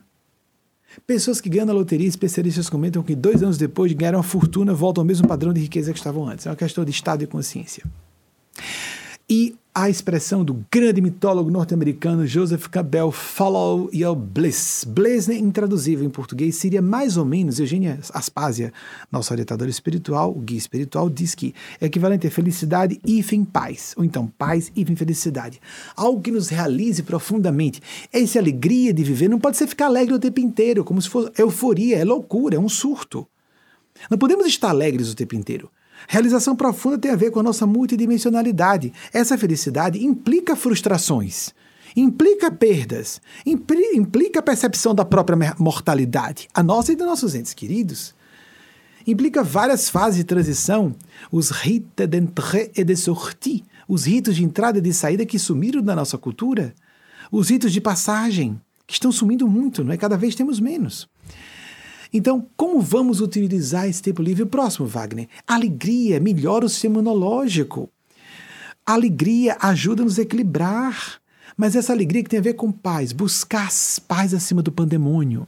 Eugênia Spaz, em nome da, do campo crítico de consciência, a nossa mãe planetária, disse que, utilizando a metáfora das ciências da complexidade, das, da ciência da matemática das mais avançadas que existe, embora seja de determinística e é, é uma espécie de oponente da física quântica, mas é interessante essa discussão científica, fala que, e isso é certo, é bem é, é perceptível matematicamente, que por detrás de uma desordem existe uma ordem implicada num nível mais alto de complexidade. Pois então, Eugênia Spaz, em nome de Maria Cristo, diz: também acima de uma situação de confusão, não dá uma confusão terrível, pandemônio, surto, as pessoas estão ficando em pânico. Vamos buscar um nível mais alto de paz, um nível mais profundo de maturidade psicológica, um nível mais profundo de percepção da vida como ela realmente é, sem ilusões, sem contos de fada. Ai, ah, persegui o meu sonho. Vai virar pesadelo. A gente tem que buscar a realidade de amor, não sonho de amor. Vira pesadelo rapidinho. Conto de fada. Pois é, conto de fada, não é real. A gente nem percebe o que está dizendo. O nosso inconsciente está falando conosco com essas expressões que são universais. Tem em inglês, tem em português, por exemplo, só para falar nas duas pátrias com que mais estamos falando. Prestemos atenção a isso. Nós não temos o sonho, do, o emprego dos meus sonhos, a casa dos meus sonhos, não tem emprego do sonho, tem a realidade trabalhada, estudada. Ai, vem pessoal, não, mas me, uh, believe, believe yourself. Né? Vamos, vamos acreditar, vamos acreditar em nós mesmos, vamos acreditar. A fé resolve tudo. Fé, pistis, não tinha do original, no grego, a conotação que temos hoje, decisão. Tanto é que é um momento em que Jesus vai fazer uma cura e alguém diz: ele pergunta: Você acredita? Senhor, acredito, me ajude em minha incredulidade. Então a palavra não era significar de crença, e sim, você está comprometido, está disposto a pagar o preço por essa cura. Você sabe que essa cura está física, desse problema, esse problema físico, está curando você de outras questões psicológicas ou espirituais mais profundas. E que quando eu curar você aqui, você vai ter que lidar com as raízes dessa questão? Você está preparado a facear os problemas mais profundos que você não está acessando? Por exemplo, Significa que nós não devemos buscar a cura física? É claro que devemos, vamos aprender, estamos buscando coletivamente nessa pandemia. Então a estabilidade deve ser dinâmica e não estática. Existe esse princípio, dinâmica, é, estabilidade dinâmica e estática. Como recentemente numa mensagem Eugênia por Maria Cristo, ela falou também. Buscar não a, calma, a calmaria dos ventos na época das caravelas, na época dos descobrimentos, ou dos, dos, dos, dos, ah, dos barcos veleiros. E sem vento, para. O navio pode se converter num navio fantasma rapidamente, acabam-se acabam os víveres, acabou, pronto. Todo mundo morre de fome e sede no meio do mar. Sem ventos, morte certa, tudo em paz. Jesus disse: Minha paz vos deixo, minha paz vos dou, mas não vos dou como o mundo a dá. Ele disse também em outro momento: Não vim trazer a paz, mas a espada. Conflito e decisão. Conflito não é ausência de paz, conflito é inevitável os polos de os pares de opostos. Os polos têm que existir para a energia fluir. Você fica só positivo, só bonzinho, só bonzinho. Então, a, o negativo não vai deixar de existir. Vai para o inconsciente. E nós ficamos adulterados moralmente. Ficamos falsos. Aí a gente vê aquela moça casando com um cara rico sem ela mesma perceber o quanto para todo mundo fica parecendo que é proposital, que foi planejado e não foi. Porque ela não admite, não vê em si, ela só vê o positivo, o lado bom de tudo, de si. Nós temos muito essa coisa de nos olharmos no espelho e nos acharmos aquela pessoa tão boa, eu sou tão bem intencionado, as pessoas não me compreendem. Essa história de bonzinhos e boazinhas, isso é muito primário, pueril, superficial psicologicamente. Nós, nós, como seres humanos, somos muito complexos. Há interesses pessoais em todas as pessoas. Mas tem pessoas que põem interesse pessoal acima da, até da saúde e da vida das pessoas. Nós estamos vendo isso. Religiosos que querem suas igrejas abertas. Sociopatas? O que é isso? Isso é crime. Isso é falta de consciência. Aí a fé vai salvar a vida física dessas pessoas. A ciência está na terra em nome de Deus. A ciência está na terra em nome de Deus. Os cientistas estão falando em nome de Deus também. As autoridades públicas as autoridades, as autoridades públicas de saúde pública estão respondendo, as que são responsáveis estão falando em nome de Deus também. Não só os religiosos e religiosas, ou pessoas espirituais, como aqui sou orientador espiritual, fora das religiões. Então tenhamos consciência e responsabilidade. Usemos o senso crítico, não pouco, aguçado mais ainda. Em vez dessa falta de ventos da caravela no mar, perdida, esperando que o vento. Ai, tá bom, que tá sem vento, né? Não, não balança a caravela, tá tudo seguro e a comida acabando, a água acabando. Em vez disso, vamos para uma engenharia avançada, uma tecnologia avançada, a engenharia aeronáutica e vejamos os grandes aviões comerciais. Quase todas, eu sei que expressiva maioria de vocês já tiveram essa oportunidade de viajar, ainda que seja um voo doméstico, com essas aeronaves praticamente não trepidam quando estão é, no ar, como se estivéssemos numa, numa sala cilíndrica móvel, climatizada, pressurizada, tá tudo certinho. A temperatura lá fora está diferente, a pressão está diferente, tudo está diferente.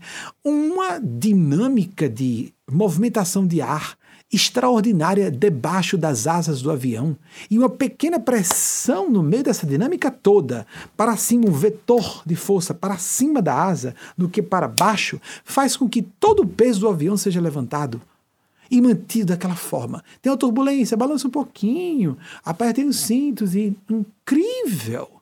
Mas assim deve ser a fé, assim deve ser a inteligência a fé ajuda a uma percepção mais ampla da realidade. Temos que nos estabilizar de forma dinâmica, não de forma estática. Não esperar turbilhão, ai, vamos para a posição fetal. Aí um amigo diz, posição fecal. A gente vai para a porcaria que a gente está excretando de, da gente mesmo. A posição fetal, eu não quero saber disso, não me interessa, ai, isso é doloroso, eu não quero saber disso. Vamos facear a realidade, ponto. Vamos enfrentar o turbilhão. Turbilhão, vamos para o olho do furacão, é onde há calma. E não para o epicentro de um terremoto, onde tudo está péssimo, o ego. O eu superior, o eu sagrado, a centelha sagrada em nós mesmos e nós mesmas. Isso é o olho do furacão. Para enxergarmos melhor a situação e agirmos de modo mais resolutivo. E, da mesma forma, evitar pânico. Há múltiplos fatores para os sintomas que se manifestam na Covid-19. Tanto é que, aqui nos Estados Unidos como no Brasil, a pessoa tem que estar com uma quantidade enorme dos sintomas, ou todos os sintomas considerados da Covid, que não estão, sempre não se sabe ao certo se estão todos ali já estabelecidos, para que se faça o teste, porque não tem teste suficiente para todo mundo. E por que, que acontece isso? Porque há, pessoas com todos aqueles sintomas fazem o teste e dá negativo. Então a pessoa pode estar com uma gripe comum, um vírus de outra virose, pode estar se sugestionando a ter os sintomas, o poder da autossugestão é impressionante. Então, múltiplos fatores podem estar gerando. E mais, o pânico arrebenta com o sistema imunológico, deixa a pessoa assustada e ela entra em sintonia. Não só o corpo fica é, vulnerável, mais vulnerável, como ela entra em sintonia mais facilmente com a vibração do vírus, porque o vírus também tem uma vibração. Próximo, Wagner, que continua esse assunto, inclusive, né? Do pânico. Estados de ansiedade e pânico comprometem a estabilidade psicofísica, como o sistema imunológico, e podem reproduzir sintomas da Covid-19. A dispneia, por exemplo, que é um dos mais característicos. Ou tosse nervosa. É muito comum a pessoa estar tá em casa, aí está lendo sobre o assunto. Tosse é uma das. Ela nem percebe, está lendo. Tosse é uma das características mais, uma das sintomas mais importantes. De repente eu senti uma coisa na garganta. Nós não sugestionamos. Alguém quer duvidar do poder da sugestão? Vejam bem, eu me lembro de um autor americano que propôs isso, só para a gente relaxar com um assunto muito sério. Visualize que você está indo para. Tente mesmo, sério, para a gente ver como é real. Visualize isso. É, se você, eu não sei visualizar, não consigo, eu sou um pouco imaginal. Então pense sobre o que eu estou dizendo. Tente, pense com atenção. Imagine você indo para a geladeira da sua cozinha, abrindo a porta da geladeira e tem um limão lá um limão daqueles verdinhos suculentos. E aí você pega a fatia de limão, corta. A saliva. e você morde e chupa o limão. Oh. Quantos de vocês salivaram? Eu não salivei. Tá bom, babaca, arrogante, tolo. Se não por isso, de outra forma, você é sugestionável. Quem é sugestionável? Pessoas mais ginosas, mais inteligentes, mais criativas, são mais sugestionáveis. Gente burra nem entende o que a gente está dizendo, nem acompanha, não consegue se concentrar, não tem foco. Quem acompanhou, salivou. Ah, nossa, incrível. Ou tamarino, né? Ainda bem engraçado. Havia um, um, grupo de rapazes na minha cidade de origem, Aracaju, que nos anos 50 eram tios maternos meus, que iam, tinha uma banda do Coreto que ficava tocando na praça pública. E eles iam pegando tamarindo, que é uma fruta bem ácida, e ficava um dia o pessoal na, da banda tocando, né? Com objetos de sopro. Aí chegavam na frente dos instrumentistas e começavam a chupar e. Daqui a pouco a banda toda parava, porque estava todo mundo salivando. Então, fique tranquilos não é para gerar pânico. Não resolve. Vamos ser práticos. Não resolve. Ai, vou morrer. Teve um, um casal, aí outro casal, um casal da terceira idade, que então disse à esposa: O que foi acontecer? Como, como tá? Eu tenho contato com um monte de gente, né, gente? Aí, não, é, o, o meu marido não me deixou dormir hoje. O que foi? Os dois estão na terceira idade. Pronto, já tô morrendo. Tô na terceira idade, tô morrendo. Que nada, tô em quarentena, tudo certinho. Aí, então, como foi? Ele tinha gripado e tanto é que reagiu rápido e foi uma gripe rápida, é um resfriado. Não deixou dormir, por quê? Porque ele ficava assim. homens, homens heterossexuais principalmente. Meu Deus, como são frescos, não é? Vocês já perceberam isso? Mais do que mulheres héteros, homens gays. Aí as mulheres ficam assim. Mas é fresco. Mas é maricas. Não, não é homem hétero. Homem hétero é assim. Então. o que é isso, Fulano? A mulher já 50 anos de casada, né? Não, não consigo respirar. Seu nariz está entupido. Está, está obstruído. Então vamos usar um descongestionante. Eu não gosto de usar esses remédios descongestionantes. Isso tem vasoconstritor, isso faz mal à saúde. Existe para situações de emergência, falando para você dormir, por exemplo, dormir é mais importante que usar o vasoconstritor. Use o descongestionante que tem um pouquinho de vasoconstritor. Tomou, aí Tô bem, voltei a dormir. Então, a gente ri um pouco, né, gente? Porque o assunto é muito denso. Estado de. Um dos, um das, da, da, dos sintomas de ansiedade é a pessoa ficar com dispneia. Pânico gera dispneia. Presenças e entidades sofredoras geram dispneia. Para quem acredita ou não. A gente que morreu de Covid e não percebeu que desencarnou de Covid foi transferido em enfermaria. Eu tive contato com alguns desses espíritos, como eu trabalho com a mediunidade ativamente há 32 anos, então eu conheço bastante o fenômeno. Aí, nossa, a pessoa nem percebeu que desencarnou, está morrendo de medo de morrer da Covid.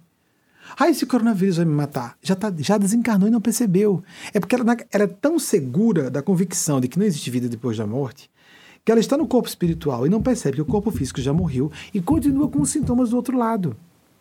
Porque num desses momentos eu mesmo senti, eu não estou nervoso, o que houve?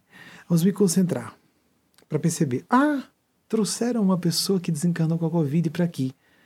Aí comecei a conversar com a personalidade sofredora, ela foi se acalmando, tá tudo bem, preste atenção. Alguém vai chegar, observe, vamos fazer uma prece juntos. E alguma coisa eu falava em inglês, porque aqui é uma região anglofônica, como vocês sabem.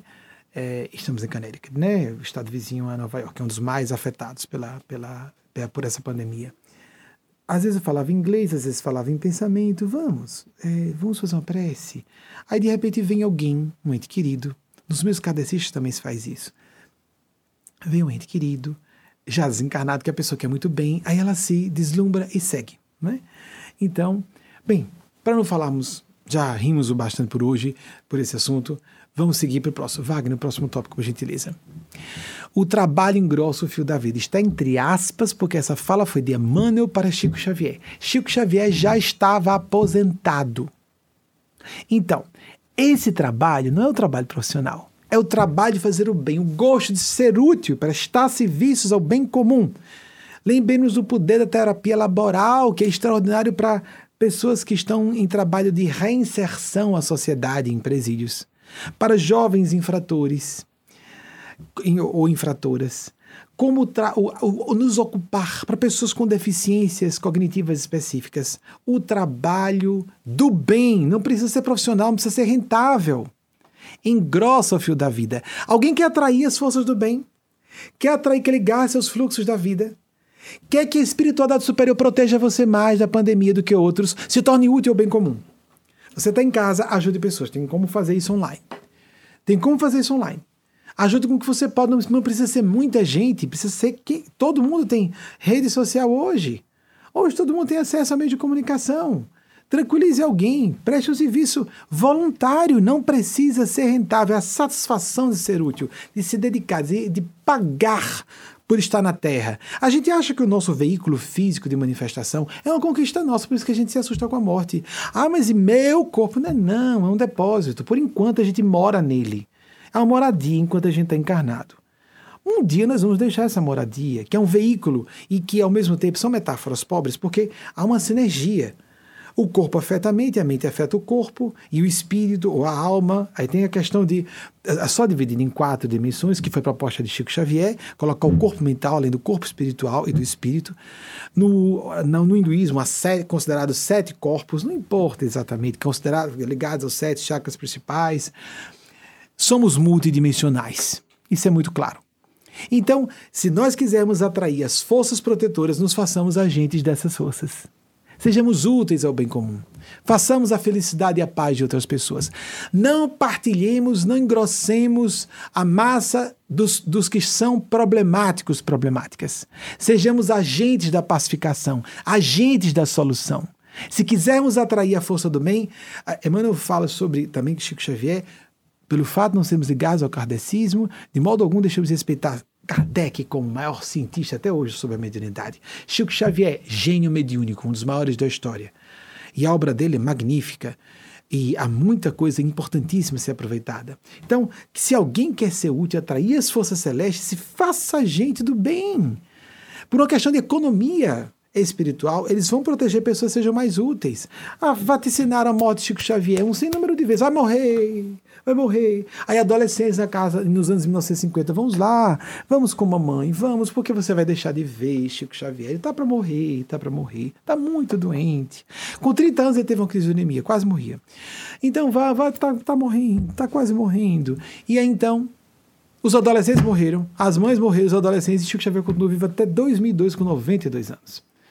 Estava continuamente a serviço do bem comum. Não entendeu a aposentadoria como agora vou curtir a vida. É muito comum que as pessoas aposentem e morram em seguida, fisicamente falando.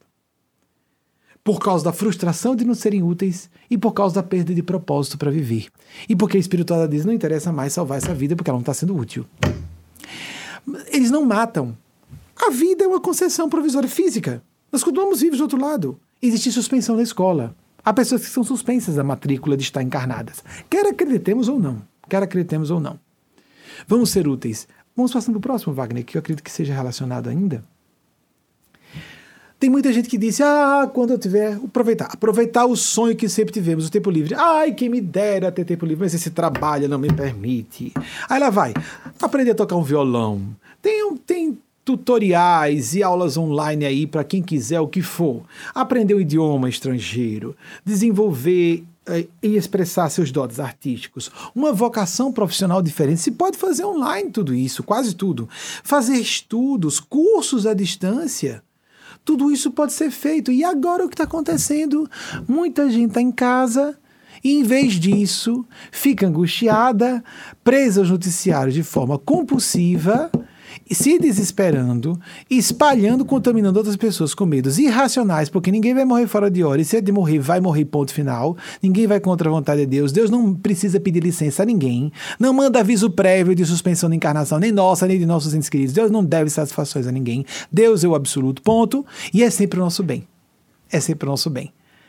Isso está acontecendo vocês vão ver na mensagem final dessa palestra, para que males muito maiores não aconteçam males muito maiores. Vamos ser criativos, vamos ser inteligentes, vamos ser maduros. Estávamos nessa tendência, Alvin Toffler anteviu nos anos 1970, que nós entraríamos numa era em que as pessoas trabalhariam em casa. E várias empresas começaram a fazer isso no início do século e já estavam mandando os empregados de volta, trazendo de volta para casa para as, os, os, os, os endereços dos escritórios específicos de cada instituição, privada ou pública que fosse, ou as empresas, etc., as fábricas e muita coisa podendo ser feita online. Gastos desnecessários com o transporte, é, com de tempo com as conversinhas no café, bate-papo, conversa fiada. E em casa, às vezes a pessoa é levada a trabalhar mais e tem desafios maiores. O convívio com os entes queridos, casamentos que têm, que estavam sendo mantidos assim assim, estão tendo que passar por desafios maiores, e não significa que é porque tem que acabar. Pode ser que seja isso, e pode ser que não, pode ser o contrário, para nos aprofundarmos no relacionamento com essas pessoas, para nos conhecermos mais em profundidade, para fazermos as pazes profundas com, a, com aquelas pessoas que foram trazidas a viver conosco, porque temos lições a aprender. Paremos de demonizar e apontar para fora. Nós podemos é, negociar claramente, a pessoa não aceitou, ou a gente se afasta, ou para de acusar. Não podemos exigir que a pessoa seja outra coisa. Ah, mas eu estou com a razão. Não existe estar com a razão para oprimir outra pessoa. Isso é tiranização. Isso é tirania. Nós estamos tiranizando a pessoa. É a chamada tirania benevolente. Olha, você está culpado, o que você está fazendo comigo? Blá, blá, blá, blá, blá, blá. É, isso é uma expressão americana, aproximadamente traduzida, tirania benevolente.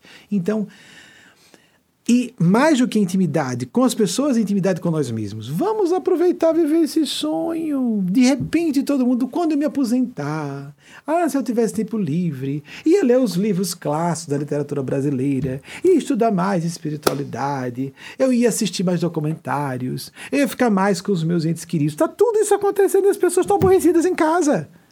Se sentindo, como nós dissemos, em cárcere privado. Se sentindo obrigadas a estar em casa. A Eugênia Aspásia disse, o guia espiritual. Abrigadas e não obrigadas. Então estamos acolhidos, shelter in place, como, diz, como se diz aqui nessa região, que ainda não é a quarentena propriamente, tem vários graus aqui para isso. Então a pessoa ficar escudada, protegida, acolhida, albergada em casa, protegida, abrigada. É assim que devemos ver. Vamos aproveitar A gente está recebendo um presentão. Num certo momento, eu estava preocupado com os judiciários, fico preocupado com a estabilidade política do Brasil, com a estabilidade econômica do mundo. Os pobres vão sofrer muito mais. A gente não deixa de se sensibilizar. Eu não vivo o, o dia em estado de graça, eu trabalho em casa há muito tempo, estou acostumado com isso. Desde 94, quando nasceu o programa TV, que já é o mais antigo da televisão brasileira na área de espiritualidade, desde 94, eu comecei a me isolar, porque eu realmente não curto essa história de ser figura pública. Eu tenho um perfil reservado de professor e andar pela rua e ser reconhecido foi uma coisa pavorosa para mim nas primeiras semanas. Eu tinha só 23 anos quando isso aconteceu. Eu fiz 24 naquele ano de 1994. E o quanto eu posso ficar assim, só a câmera e as pessoas em casa, dá a impressão que estou falando só com uma pessoa, embora sabendo, né, cônscio de que é uma multidão, no momento presente e depois mais ainda, e a gente nunca sabe qual é o tamanho da, da, da plateia no presente e no futuro, a gente não sabe que futuro é esse, mas ah, ah, poxa, aproveitemos, estamos em casa, vamos aproveitar criativamente o nosso tempo, vamos ser mais inteligentes, vamos ter vida interior. As pessoas chegam em casa e vão ligando música, vão ligando TV, estão sempre com fone de ouvido para desviar a atenção, ou então corre, corre no celular o tempo inteiro nas redes sociais e fogem de viver sua vida interior. Quais são seus pensamentos, seus sentimentos? Epicuro falava sobre isso, o grande filósofo da antiguidade a necessidade do ócio. Ócio no sentido, como o Domenico De Masi falou, não diferente, um pouco diferente. Domenico De Masi falou do ócio criativo, seu clássico de 99 97, não me recordo certo, de que ah, os profissionais mais competentes seriam aqueles que estariam trabalhando, estudando e sentindo-se em estado de lazer ao mesmo tempo. Porque eles conseguiriam fazer as jornadas de trabalho mais longas e, por isso, se capacitariam muito mais. Seriam mais competentes no mercado de trabalho. Não, mas Epicuro falou de a pessoa parar mesmo que era necessário o ócio, no sentido de não ter trabalho braçal, para refletir, para meditar, ponderar, se conhecer melhor, fazer terapia à distância, online. Tem tantos serviços online, oferecer serviços online.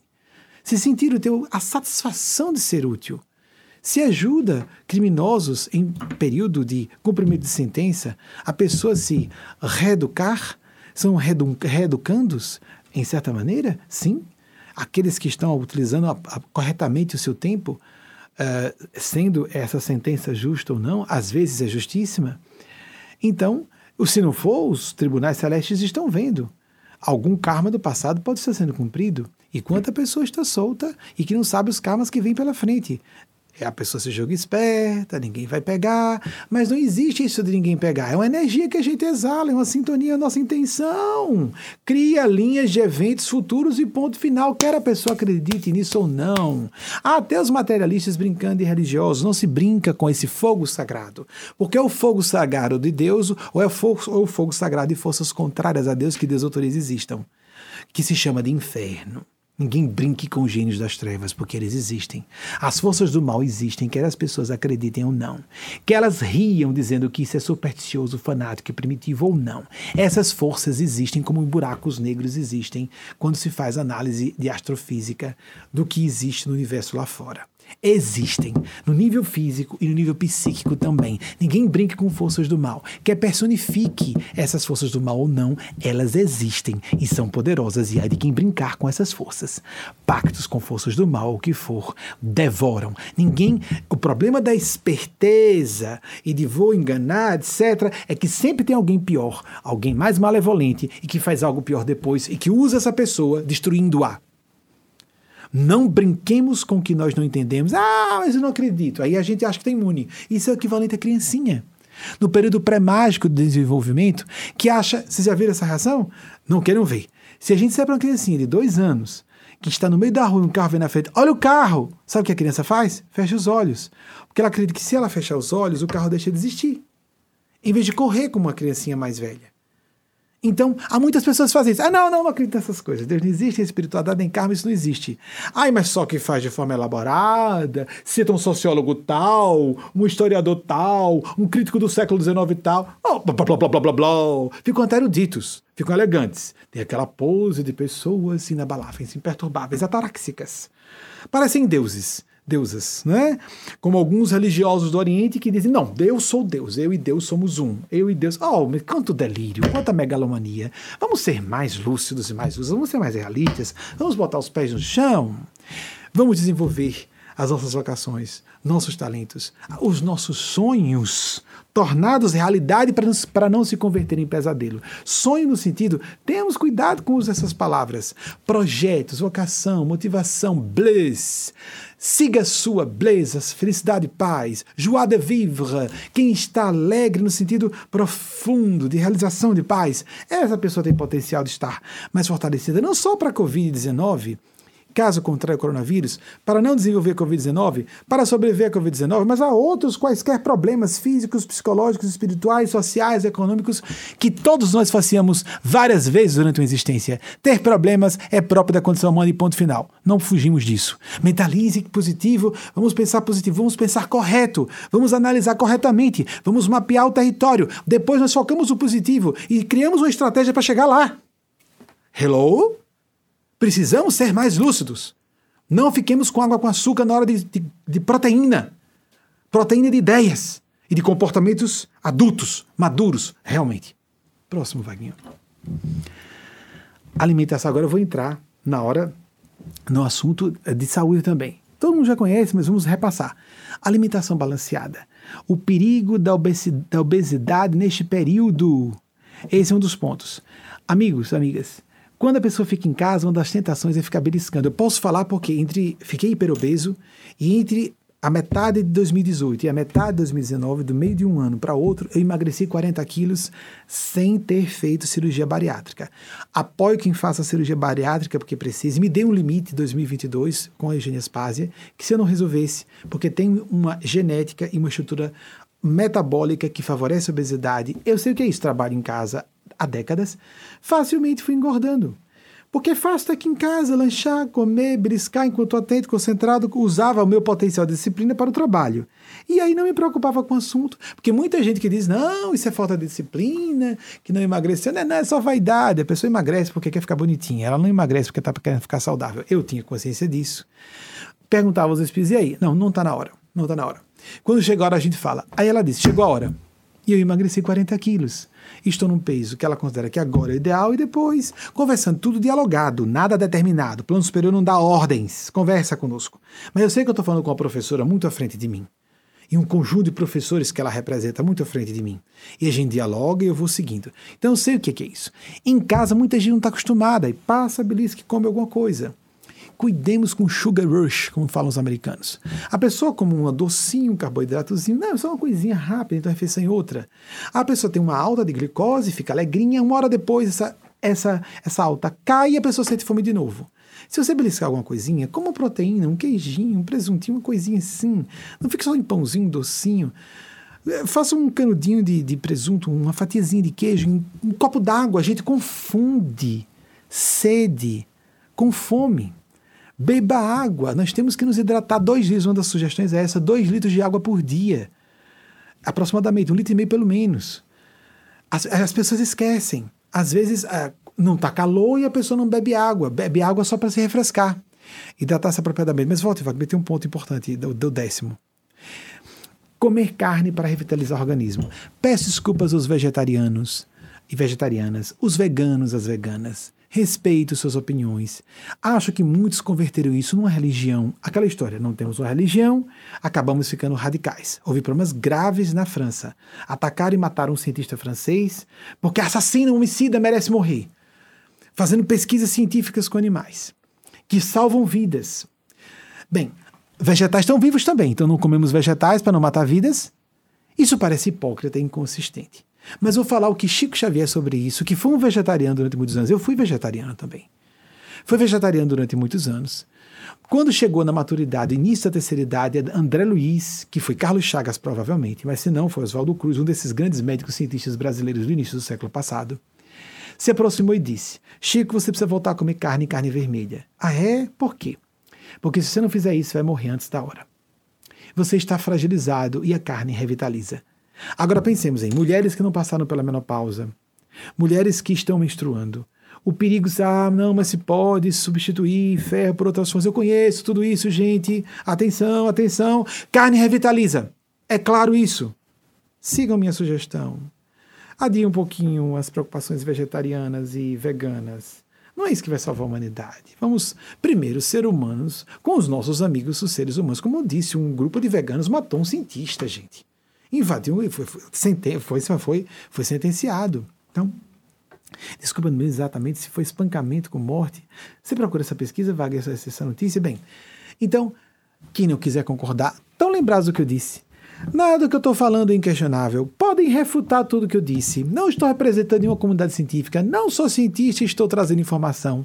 Muita coisa que pesquisei durante anos. Isso é conhecimento que eu estou partindo como um presente.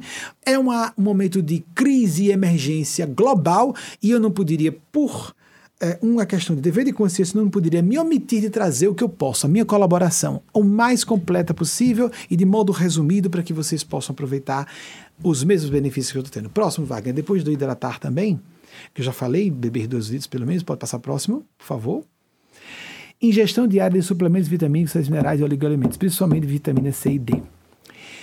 Gente, temos, o, temos agora terraplanistas, temos profissionais de medicina dizendo da, da, área de saúde dizendo que vacinas, até isso, não todos, mas a, a, tem gente nesse grupo do contra vacinas que uh, diz que causa autismo. Blá, blá, blá, quando, na minha adolescência, tive acesso que quando Oswaldo Cruz foi fazer a primeira vacinação em massa, senhoras donas de casa foram fazer panelaço na rua, eu fiquei chocado que no início do século XX houvesse pessoas que fossem contra a vacina. Eu quero saber se essas pessoas agora são contra o desenvolvimento da vacina contra a cepa do coronavírus nova.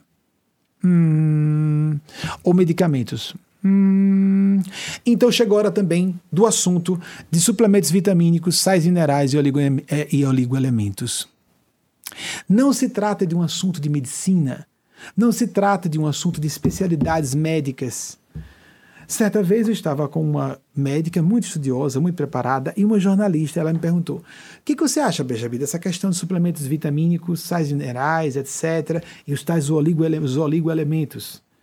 Zinco, por exemplo, se não me engano, magnésio é um deles. Eu, eu não vou aqui, aqui eu posso atrapalhar qualquer coisa porque eu não sou especialista. Ah, então, na mesma hora, a médica avançou e disse: Eu, como médica, discordo. Ela não foi interrogada. Ela já sabia da opinião da médica, a moça jornalista, que ela queria que eu falasse na frente da, jornalista, da, da médica.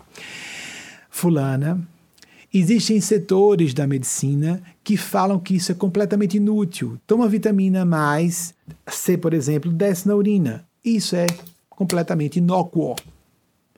A vitamina D saiu agora um estudo da Universidade de Turim, revelando que as pessoas que estavam sendo uh, hospitalizadas com Covid estavam com carência de vitamina D. O estudo foi extremamente elogiado, quase prova científica não chegaram a fechar, mas rapidamente esses estudos estão sendo feitos às pressas. Então, os dois extremos opostos no espectro, quem é contra vacinas, eu quero ver se essas pessoas não vão querer se vacinar contra o covírus, essa cepa do coronavírus, para se protegerem seus entes queridos da, da Covid-19.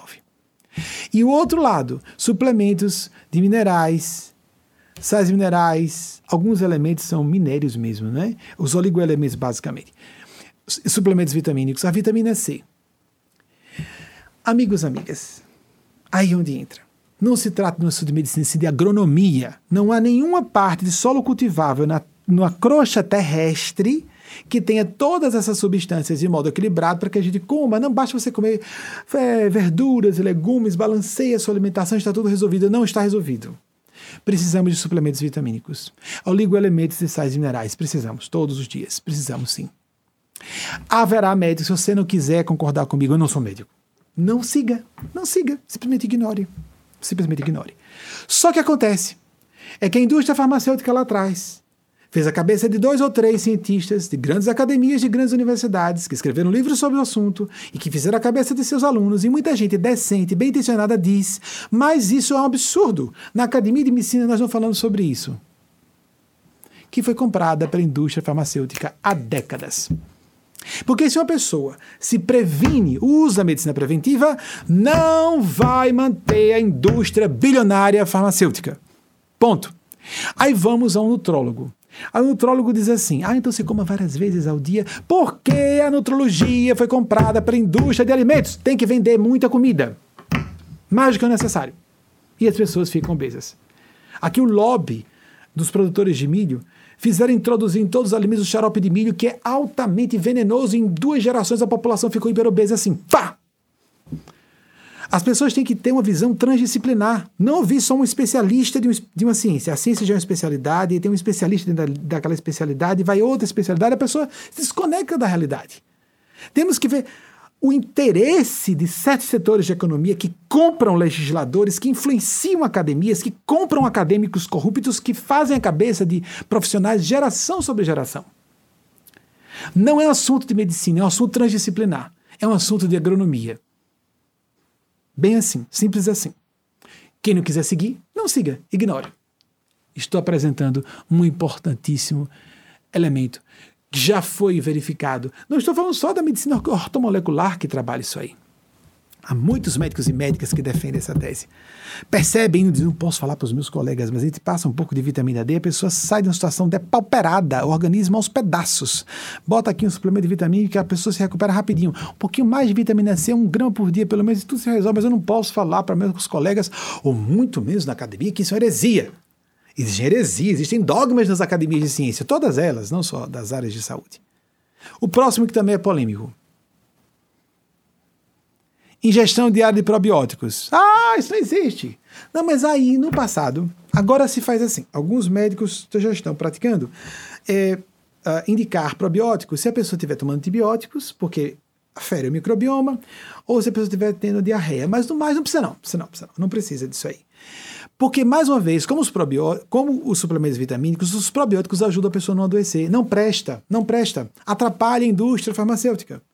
A indústria farmacêutica, repito, é bilionária. Os probióticos alimentam a nossa, o nosso microbioma. 80% do nosso, isso é dito pela ciência, 80% do, do nosso sistema imunológico está na flora bacteriana dos intestinos. 80%. Quando eu tive acesso a isso, eu tomei um susto. Tudo isso, a gente só estuda o que dá, só estuda os leucócitos, né? Não se fala muito sobre isso. Não é interessante falar sobre isso. E antibióticos arrebentam os microbiomas, o microbioma. Por isso que eles recomendam só hoje. No passado não recomendavam, não. A pessoa tomava antibiótico, espera, depois melhora. Ou então, álcool Médicos e médicas que estavam na pesquisa sobre quanto o álcool era lesivo ao microbioma ficaram assustados porque eles mesmos bebiam álcool. Quatro, cinco taças de vinho já tinham um efeito devastador no microbioma.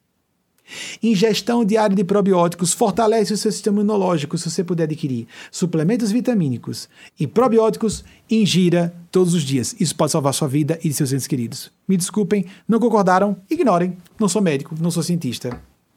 Mas atenção quem eu estou representando. Não quiserem, tudo bem, não vai fazer mal.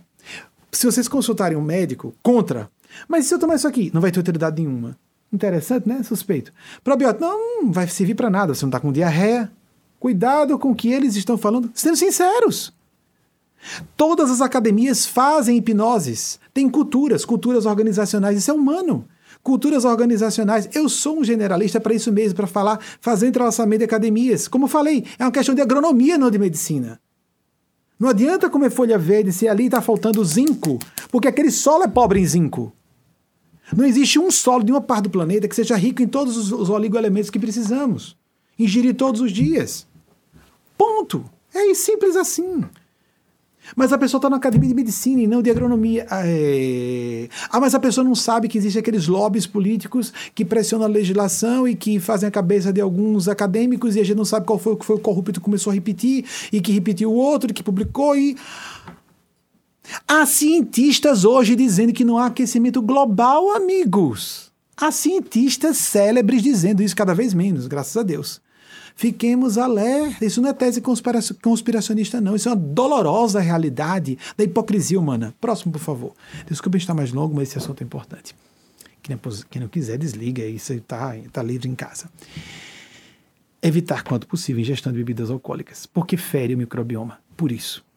Não vou ser aqui hipócrita, não pode beber. Ah, assunto religioso aqui, moralista, não interessa.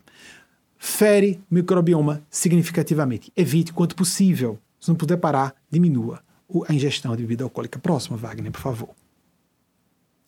Sono diário de seis horas, no mínimo. A medicina do sono é muito complexa, é recente, basicamente surgiu, pelo que eu saiba, em 1974. Existem especialistas poucos. Surgiu aqui perto, né, que eu me recorde, isso eu li há alguns anos, mas que eu me recorde foi em Massachusetts, em uma das universidades importantes de Boston. É recente a medicina do sono.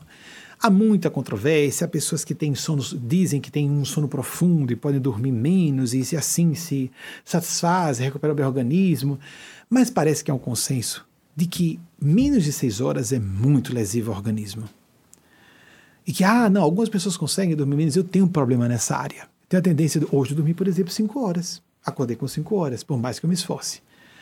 Então, o que nós devemos fazer com relação ao sono? O sono repara o organismo. Lembra do casal que eu falei que estava com todos os sintomas, dorme e acorda bem? Pois então, nós precisamos deixar nosso organismo se reparar. O que acontece com relação ao sono? Nós devemos ter um cuidado de, quando nós ficamos mais velhos, a glândula pineal começa a produzir menos melatonina, é um, é um hormônio que o organismo produz. E o organismo produz com a ausência de luz. Então, quando estivermos perto de dormir, estou com dificuldade de dormir, eu não estou conseguindo dormir seis horas, eu estou ansioso, fico em casa, fora de hora, começa a amanhecer, aí perde o sono. Chega o sol, perde o sono. A luz desperta elementos, substâncias produzidas pelo cérebro que levam ao estado vígil, a ficar acordado, acordada. Tanto quanto a escuridão ajuda a induzir a produção de melatonina em organismos jovens e saudáveis. Funciona isso muito mais.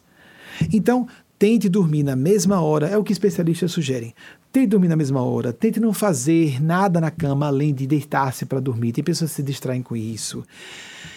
As últimas seis horas, não ingira café, que cafeína se uh, conecta ao, ao, mesmo, ao mesmo encaixe, vamos falar assim, dos neurônios, para a melatonina. A cafeína vai lá e, pum, e atrapalha as substâncias que induzem o sono.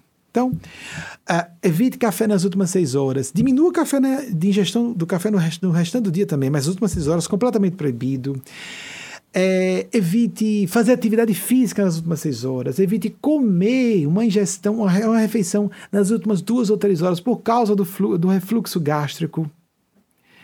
Se você tiver qualquer dúvida sobre isso, pergunte ao seu médico, à sua médica.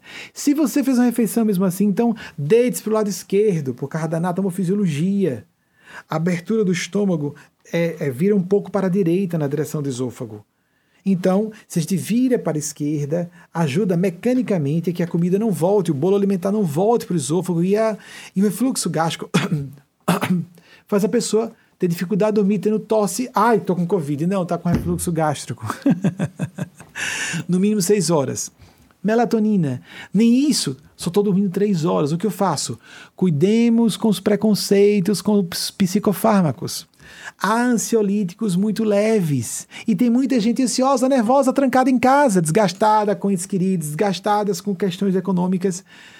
Procure ajuda médica, porque ansiolítico você precisa de uma prescrição médica. Procure e peça um ansiolítico leve. Por que, que eu estou dizendo isso? É muito mais importante você ter sono. É, você vai ter a consulta médica para isso. Vai ser um médico ou uma médica que vai prescrever isso para você.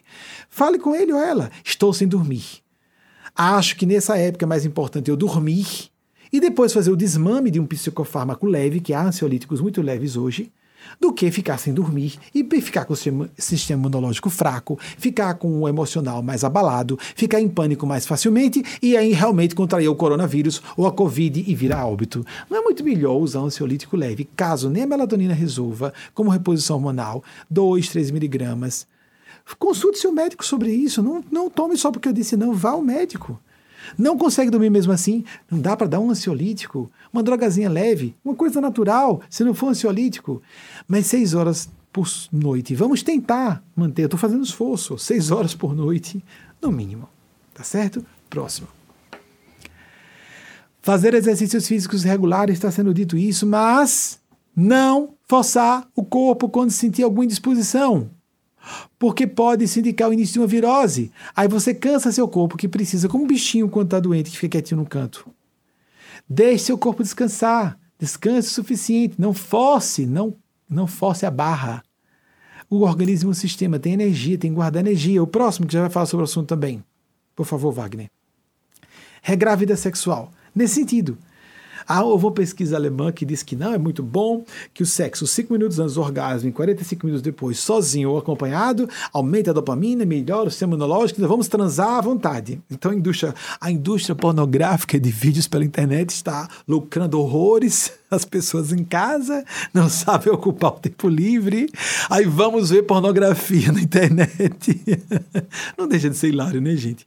O que é regrávida sexual? Estou falando em termos de saúde, não estou falando em termos espirituais. Todas as tradições espirituais dizem que a gente sublima uma parte da energia sexual. E a vida sexual saudável é importante. É como comer, beber, respirar, isso é autolice. Travar a energia sexual é adoecer física e psicologicamente. Quando fala vida sexual, não é ter um parceiro uma parceira, é a pessoa fazer a masturbação sozinha quando não tem um parceiro. Eu sou casado, tenho um parceiro há, desde 2009, Wagner, está aqui, está computando os bastidores. Regrar para diminuir ou para aumentar essa frequência. O que o seu corpo intuir. Vamos aprender a ler o corpo. Preciso dormir agora. Preciso beber água. Vamos prestar atenção às leituras corporais, essas intuições intrapsíquicas a respeito do nosso próprio corpo. É terrível, né, orientador espiritual, dizer que é gay, né? Não sabe o que é certo. É ter perversões ocultas, né? Vai dizer que é gay, isso é horrível. Ah, que horror! Ah, meu Deus. Mulheres não podiam ser divorciadas, eram desquitadas, não é? Aí, gays, oh, que a gente quer estar, quer estar em que século? A gente quer ouvir pessoas hipócritas falando? A gente quer ouvir demagogos? Não há uma passagem nos quatro evangelhos em que Jesus fale contra a homossexualidade. Nem uma única passagem. Os quatro evangelhos, não. Paulo fala, nos, na, em uma de suas epístolas, o Antigo Testamento fala. Mas nós não somos nem paulinos, nem judeus. Nós somos cristãos. Aqui somos cristãos. Nós estamos a favor de todas as minorias como Jesus. A prostituta, o bandido, o gay. Aquela ideia de que o LGBT estaria no meio dos pecadores, das pecadoras. Pessoas conservadoras dizem isso se acham que a homossexualidade é um pecado, aí eu tenho outro pecado. Aí é interessante. Aí chega naquela religião que diz: está todo. Aceite Jesus, seus pecados são perdoados. A pessoa mata, rouba vontade, furta, faz tudo. Está perdoado, vai para o céu, porque aceitou Jesus. Vocês acham que Jesus concorda com isso? Vocês acham? Claro que temos que nos arrepender, todos somos pecadores e pecadoras, mas cuidemos com os preconceitos de todas as religiões que acenderam as fogueiras da Inquisição, que fizeram os horrores das cruzadas, que fazem hoje muitos adolescentes inteligentes com o senso crítico que devem ter sim a começar pela autocrítica, fazem com que muitos adolescentes se desesperem das religiões por causa dos religiosos e das religiosas fundamentalistas, muitos sociopatas. Por isso que nós temos tanto ateísmo hoje. Porque muita gente, na verdade, não sabe que não é anti é, é, não, não está contra Deus, está contra esse Deus das religiões. E não como disse Voltaire, eu acredito no Deus que criou os homens, não o Deus criado pelos homens. Então muita gente é, assume, né, isso fica em inglês, presume que Deus e religião sejam uma coisa só. Não, Deus não tem partido de crença, nem nacionalidade. Deus não é brasileiro, não. Deus é do mundo. Deus é da Terra, não. É do, do, de todas as galáxias, de todos os multiversos. Deus não tem pátria, não é de ninguém especial, não tem eleitos, nós nos elegemos. Muitos são chamados, poucos escolhidos. Por quê? Porque somos nós que nos escolhemos. Como Jesus disse, sua fé curou você, sua fé salvou você. Nossa decisão pessoal. Próximo, Wagner, que é a vacina que eu já falei. Então, amigas amigos, vacinar-se anualmente contra a gripe já está disponível. Houve uma suspensão na, na vacina comum, não a vacina do, da, para a Covid-19, contra essa cepa do coronavírus que não surgiu ainda. Mas para gripe comum, porque ajuda o seu sistema imunológico a ficar forte para enfrentar eventualmente o contato com o coronavírus, esse novo coronavírus. E também para você não se assustar com sintomas de gripe comum, pensando que está com, com coronavírus. Aí você vai fazer um exame e vai para o, uh, o posto de saúde e lá você contrai realmente coronavírus. Porque é muito perigoso. Olha o pânico. O pânico que pode atrair aquilo que você está temendo. A pessoa vai lá, é um lugar fácil de ser contaminado, ser contaminada. Encerrando aqui, agradeço a atenção de vocês. Sei quem eu represento. Se vocês quiserem verificar, pode tirar esse vídeo, Vaguinho, por favor. Se quiserem verificar, veja nosso canal YouTube ou no nosso site Endossos Divinos. Sei que eu sou uma pessoa humana, falível, normal, mas estou representando eu sei quem eu estou representando. Acredito que eles escolheram assim humano, falível, normal, para as pessoas terem empatia, mas sei quem eu estou representando. Então, o que, você, o que vocês virem que discordarem atribuam um erro à minha pessoa, não a quem eu represento. Eugênia Spásia recebeu, e Mateus Anacleto, em nome dos Cristos, Mãe e Pai da Terra, Jesus e Maria Cristo. Não precisa acreditar que seja a origem exatamente dos dois, não tem importância. Tem tanto assunto de ciência que a gente não sabe. Tem gente que questiona até a existência de Jesus como figura histórica, acham que Paulo criou. Essa teoria está pouco vigente hoje, mas já entrou em vigor e de forma bem enfática em uma certa época, não muito distante no tempo. E então, vamos fazer um esforço de ouvir essa mensagem próxima. Se vocês puderem fazer um, um serviço, prestar esse serviço público, passem adiante o link dessa palestra. Eu não me lembro de quando foi que eu pedi que passassem link de palestra, mas esse passem. Passem porque muita gente pode se proteger. O que eu falei é muito sério, está baseado em muitos estudos científicos. Eu não vou fazer aqui, eu não sou acadêmico. Aí a lista de todos os estudos científicos. É só pesquisar, está tudo disponível na internet. Pesquisem. Não acreditem por acreditar. É claro que tem que ter senso crítico, mas também temos que ter senso crítico da crítica, crítica exagerada, que nega tudo, que é niilista, que é cínica, que é existencialista. Tem gente que acha que a negação da fé, a negação de Deus, é, é inteligência. Não, isso é uma nova seita, é outra religião. É a religião que diz que Deus não existe. Porque para muita gente isso é considerado um distúrbio cognitivo. Como é que a pessoa não percebe que essa complexidade toda tem que ter origem? Se o universo é autocontido, como falam alguns, no espaço-tempo, já que o espaço-tempo teve uma origem, então não significa que Deus não existiu porque não existiu um tempo inicial. É que Deus existe o tempo inteiro e sustenta a criação o tempo inteiro, porque a existência pisca para dentro e para fora da realidade o tempo inteiro. De onde, pra, de onde ela vem e para onde ela volta. O que, que é isso aqui? Amigos, amigas, a nossa ciência tem três séculos. Há teóricos da física quântica que sustentam que estamos num campo de consciência, de inteligência. Há grandes autoridades científicas que falam que estamos com propósitos científicas também. E existe a questão de escolher não acreditar em Deus. E não dizer eu estou mais certo, sou mais esperto, por isso eu não acredito em Deus. Não, não, não, seja, não sejamos presunçosos assim, não subestimemos a inteligência de outras pessoas.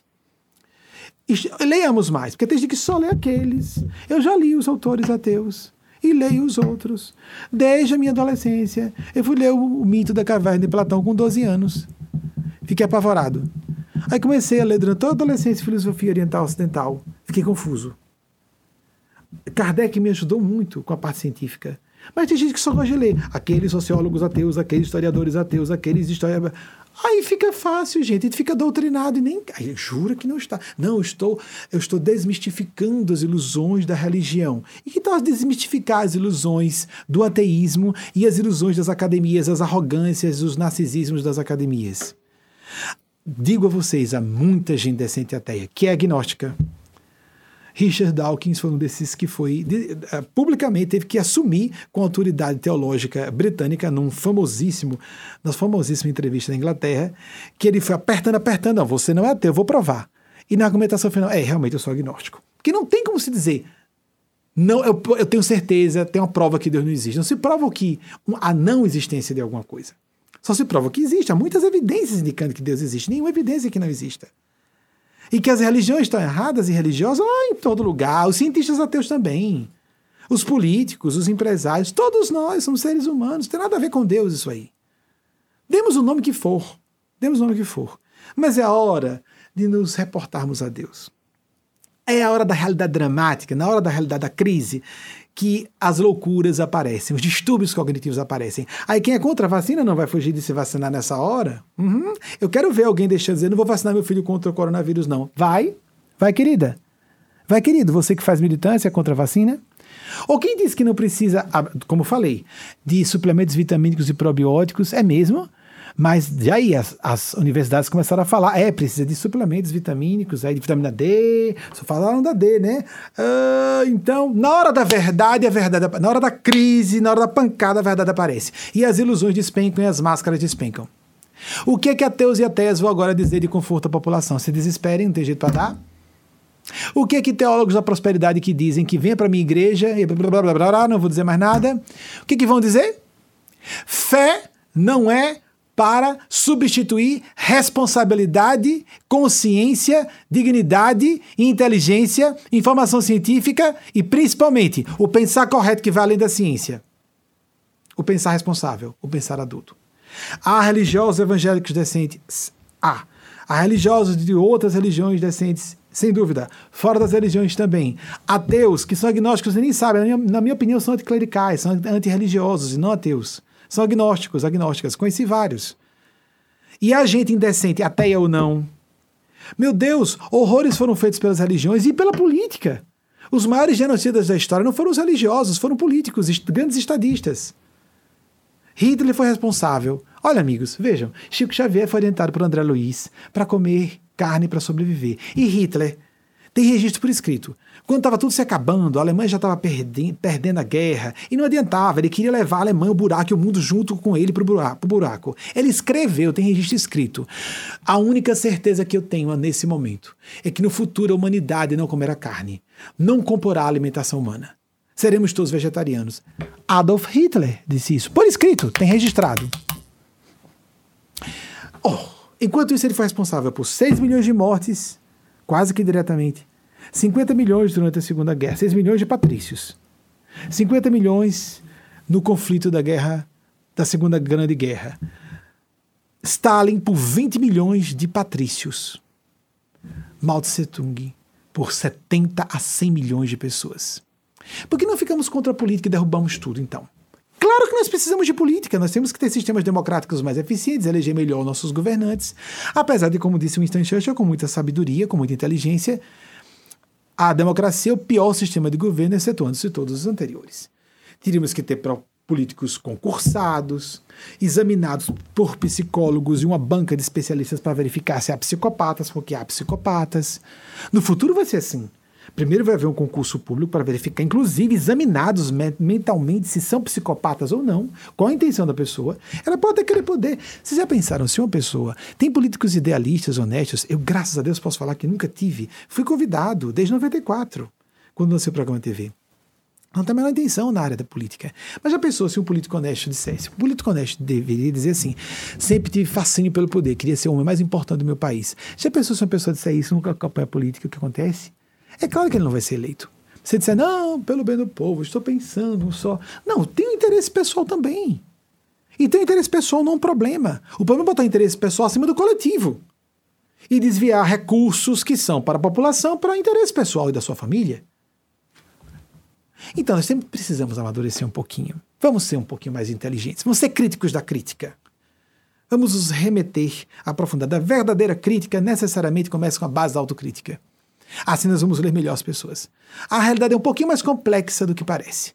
As pessoas são um pouquinho mais complexas do que parece. Como diz Eugênia Spaz, o guia espiritual, remetendo a ela mais uma vez, vivre la, vivre la complexité. Viva a complexidade. O caos que é criativo, que gera criatividade. Para buscarmos não só uma ordem implicada no nível mais alto de complexidade, como diz a ciência da complexidade da matemática, como agora uma paz no nível mais alto de maturidade e consciência, no meio desse turbilhão, vamos sobreviver. Vamos sobreviver. E vamos sair fortalecidos, amadurecidos, mais lúcidos.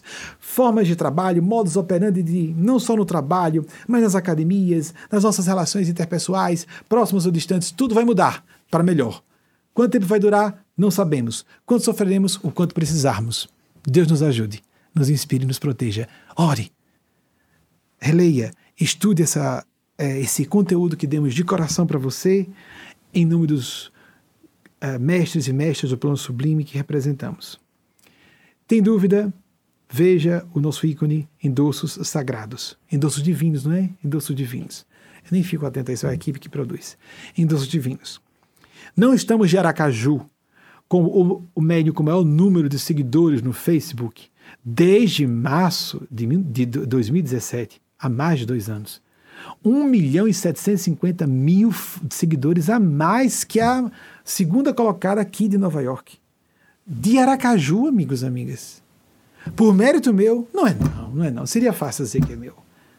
Órgão consultivo do Conselho Econômico e Social da ONU. Mérito meu? Não, claro que não. Claro que não. Mas os outros fenômenos são muito maiores. Dia 30 de outubro de 2012, com um evento para acontecer na sede mundial da ONU, naquele dia 30 de outubro exatamente, as portas de as pontes de Manhattan se fecham. Era o momento exato que o Sandy estava chegando, porque Eugênio Spaz estava lá segurando o furacão para não devastar Nova York.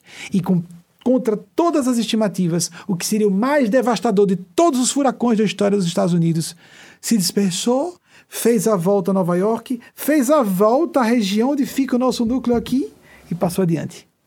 Ele não só dispersou, como o seu centro, que eu não sei exatamente como os meteorologistas chamam o centro do furacão, fez uma volta. Isso está na internet, no Google. Exatamente no dia 30 de outubro, que era o nosso evento, que acabou acontecendo no 5 de novembro, fecharam as pontes em Manhattan pela primeira vez na história. Houve é, é, é, inundação de setores do metrô de Nova York, que já era centenário na época, que nunca tinha acontecido. E agora, de novo, no dia 11 de março, novamente, Eugênia Spazia me traz para estar aqui no meio, no epicentro do epicentro do problema. Como esteve, como estive, estávamos na França, no epicentro do epicentro do problema. Sempre ela quer que eu esteja, esteja próximo, porque ela fica semi-ligada a mim, em sinergia psicoespiritual, o que no meio kardecista, se chama mediunato, mandato mediúnico. O, me, o espírito guia fica semi-ligado ao médium, então fica um pouco como se fosse semi-encarnado. Mas como ela é uma grande autoridade espiritual, ela, não eu, ela me leva para esses lugares em momentos críticos. E estou aqui por causa dela, não por minha causa. E deles e delas, do plano sublime. Salve Maria Cristo, salvadora dessa humanidade. Como ela disse pela médium Lúcia dos Santos, católica, por fim, meu imaculado coração triunfará. Jesus trouxe uma mãe planetária nova, uma mãe crística para essa terra. Por isso, do alto da cruz, virou-se para João Evangelista e disse: Filho, eis aí tua mãe, mãe, eis aí teu filho.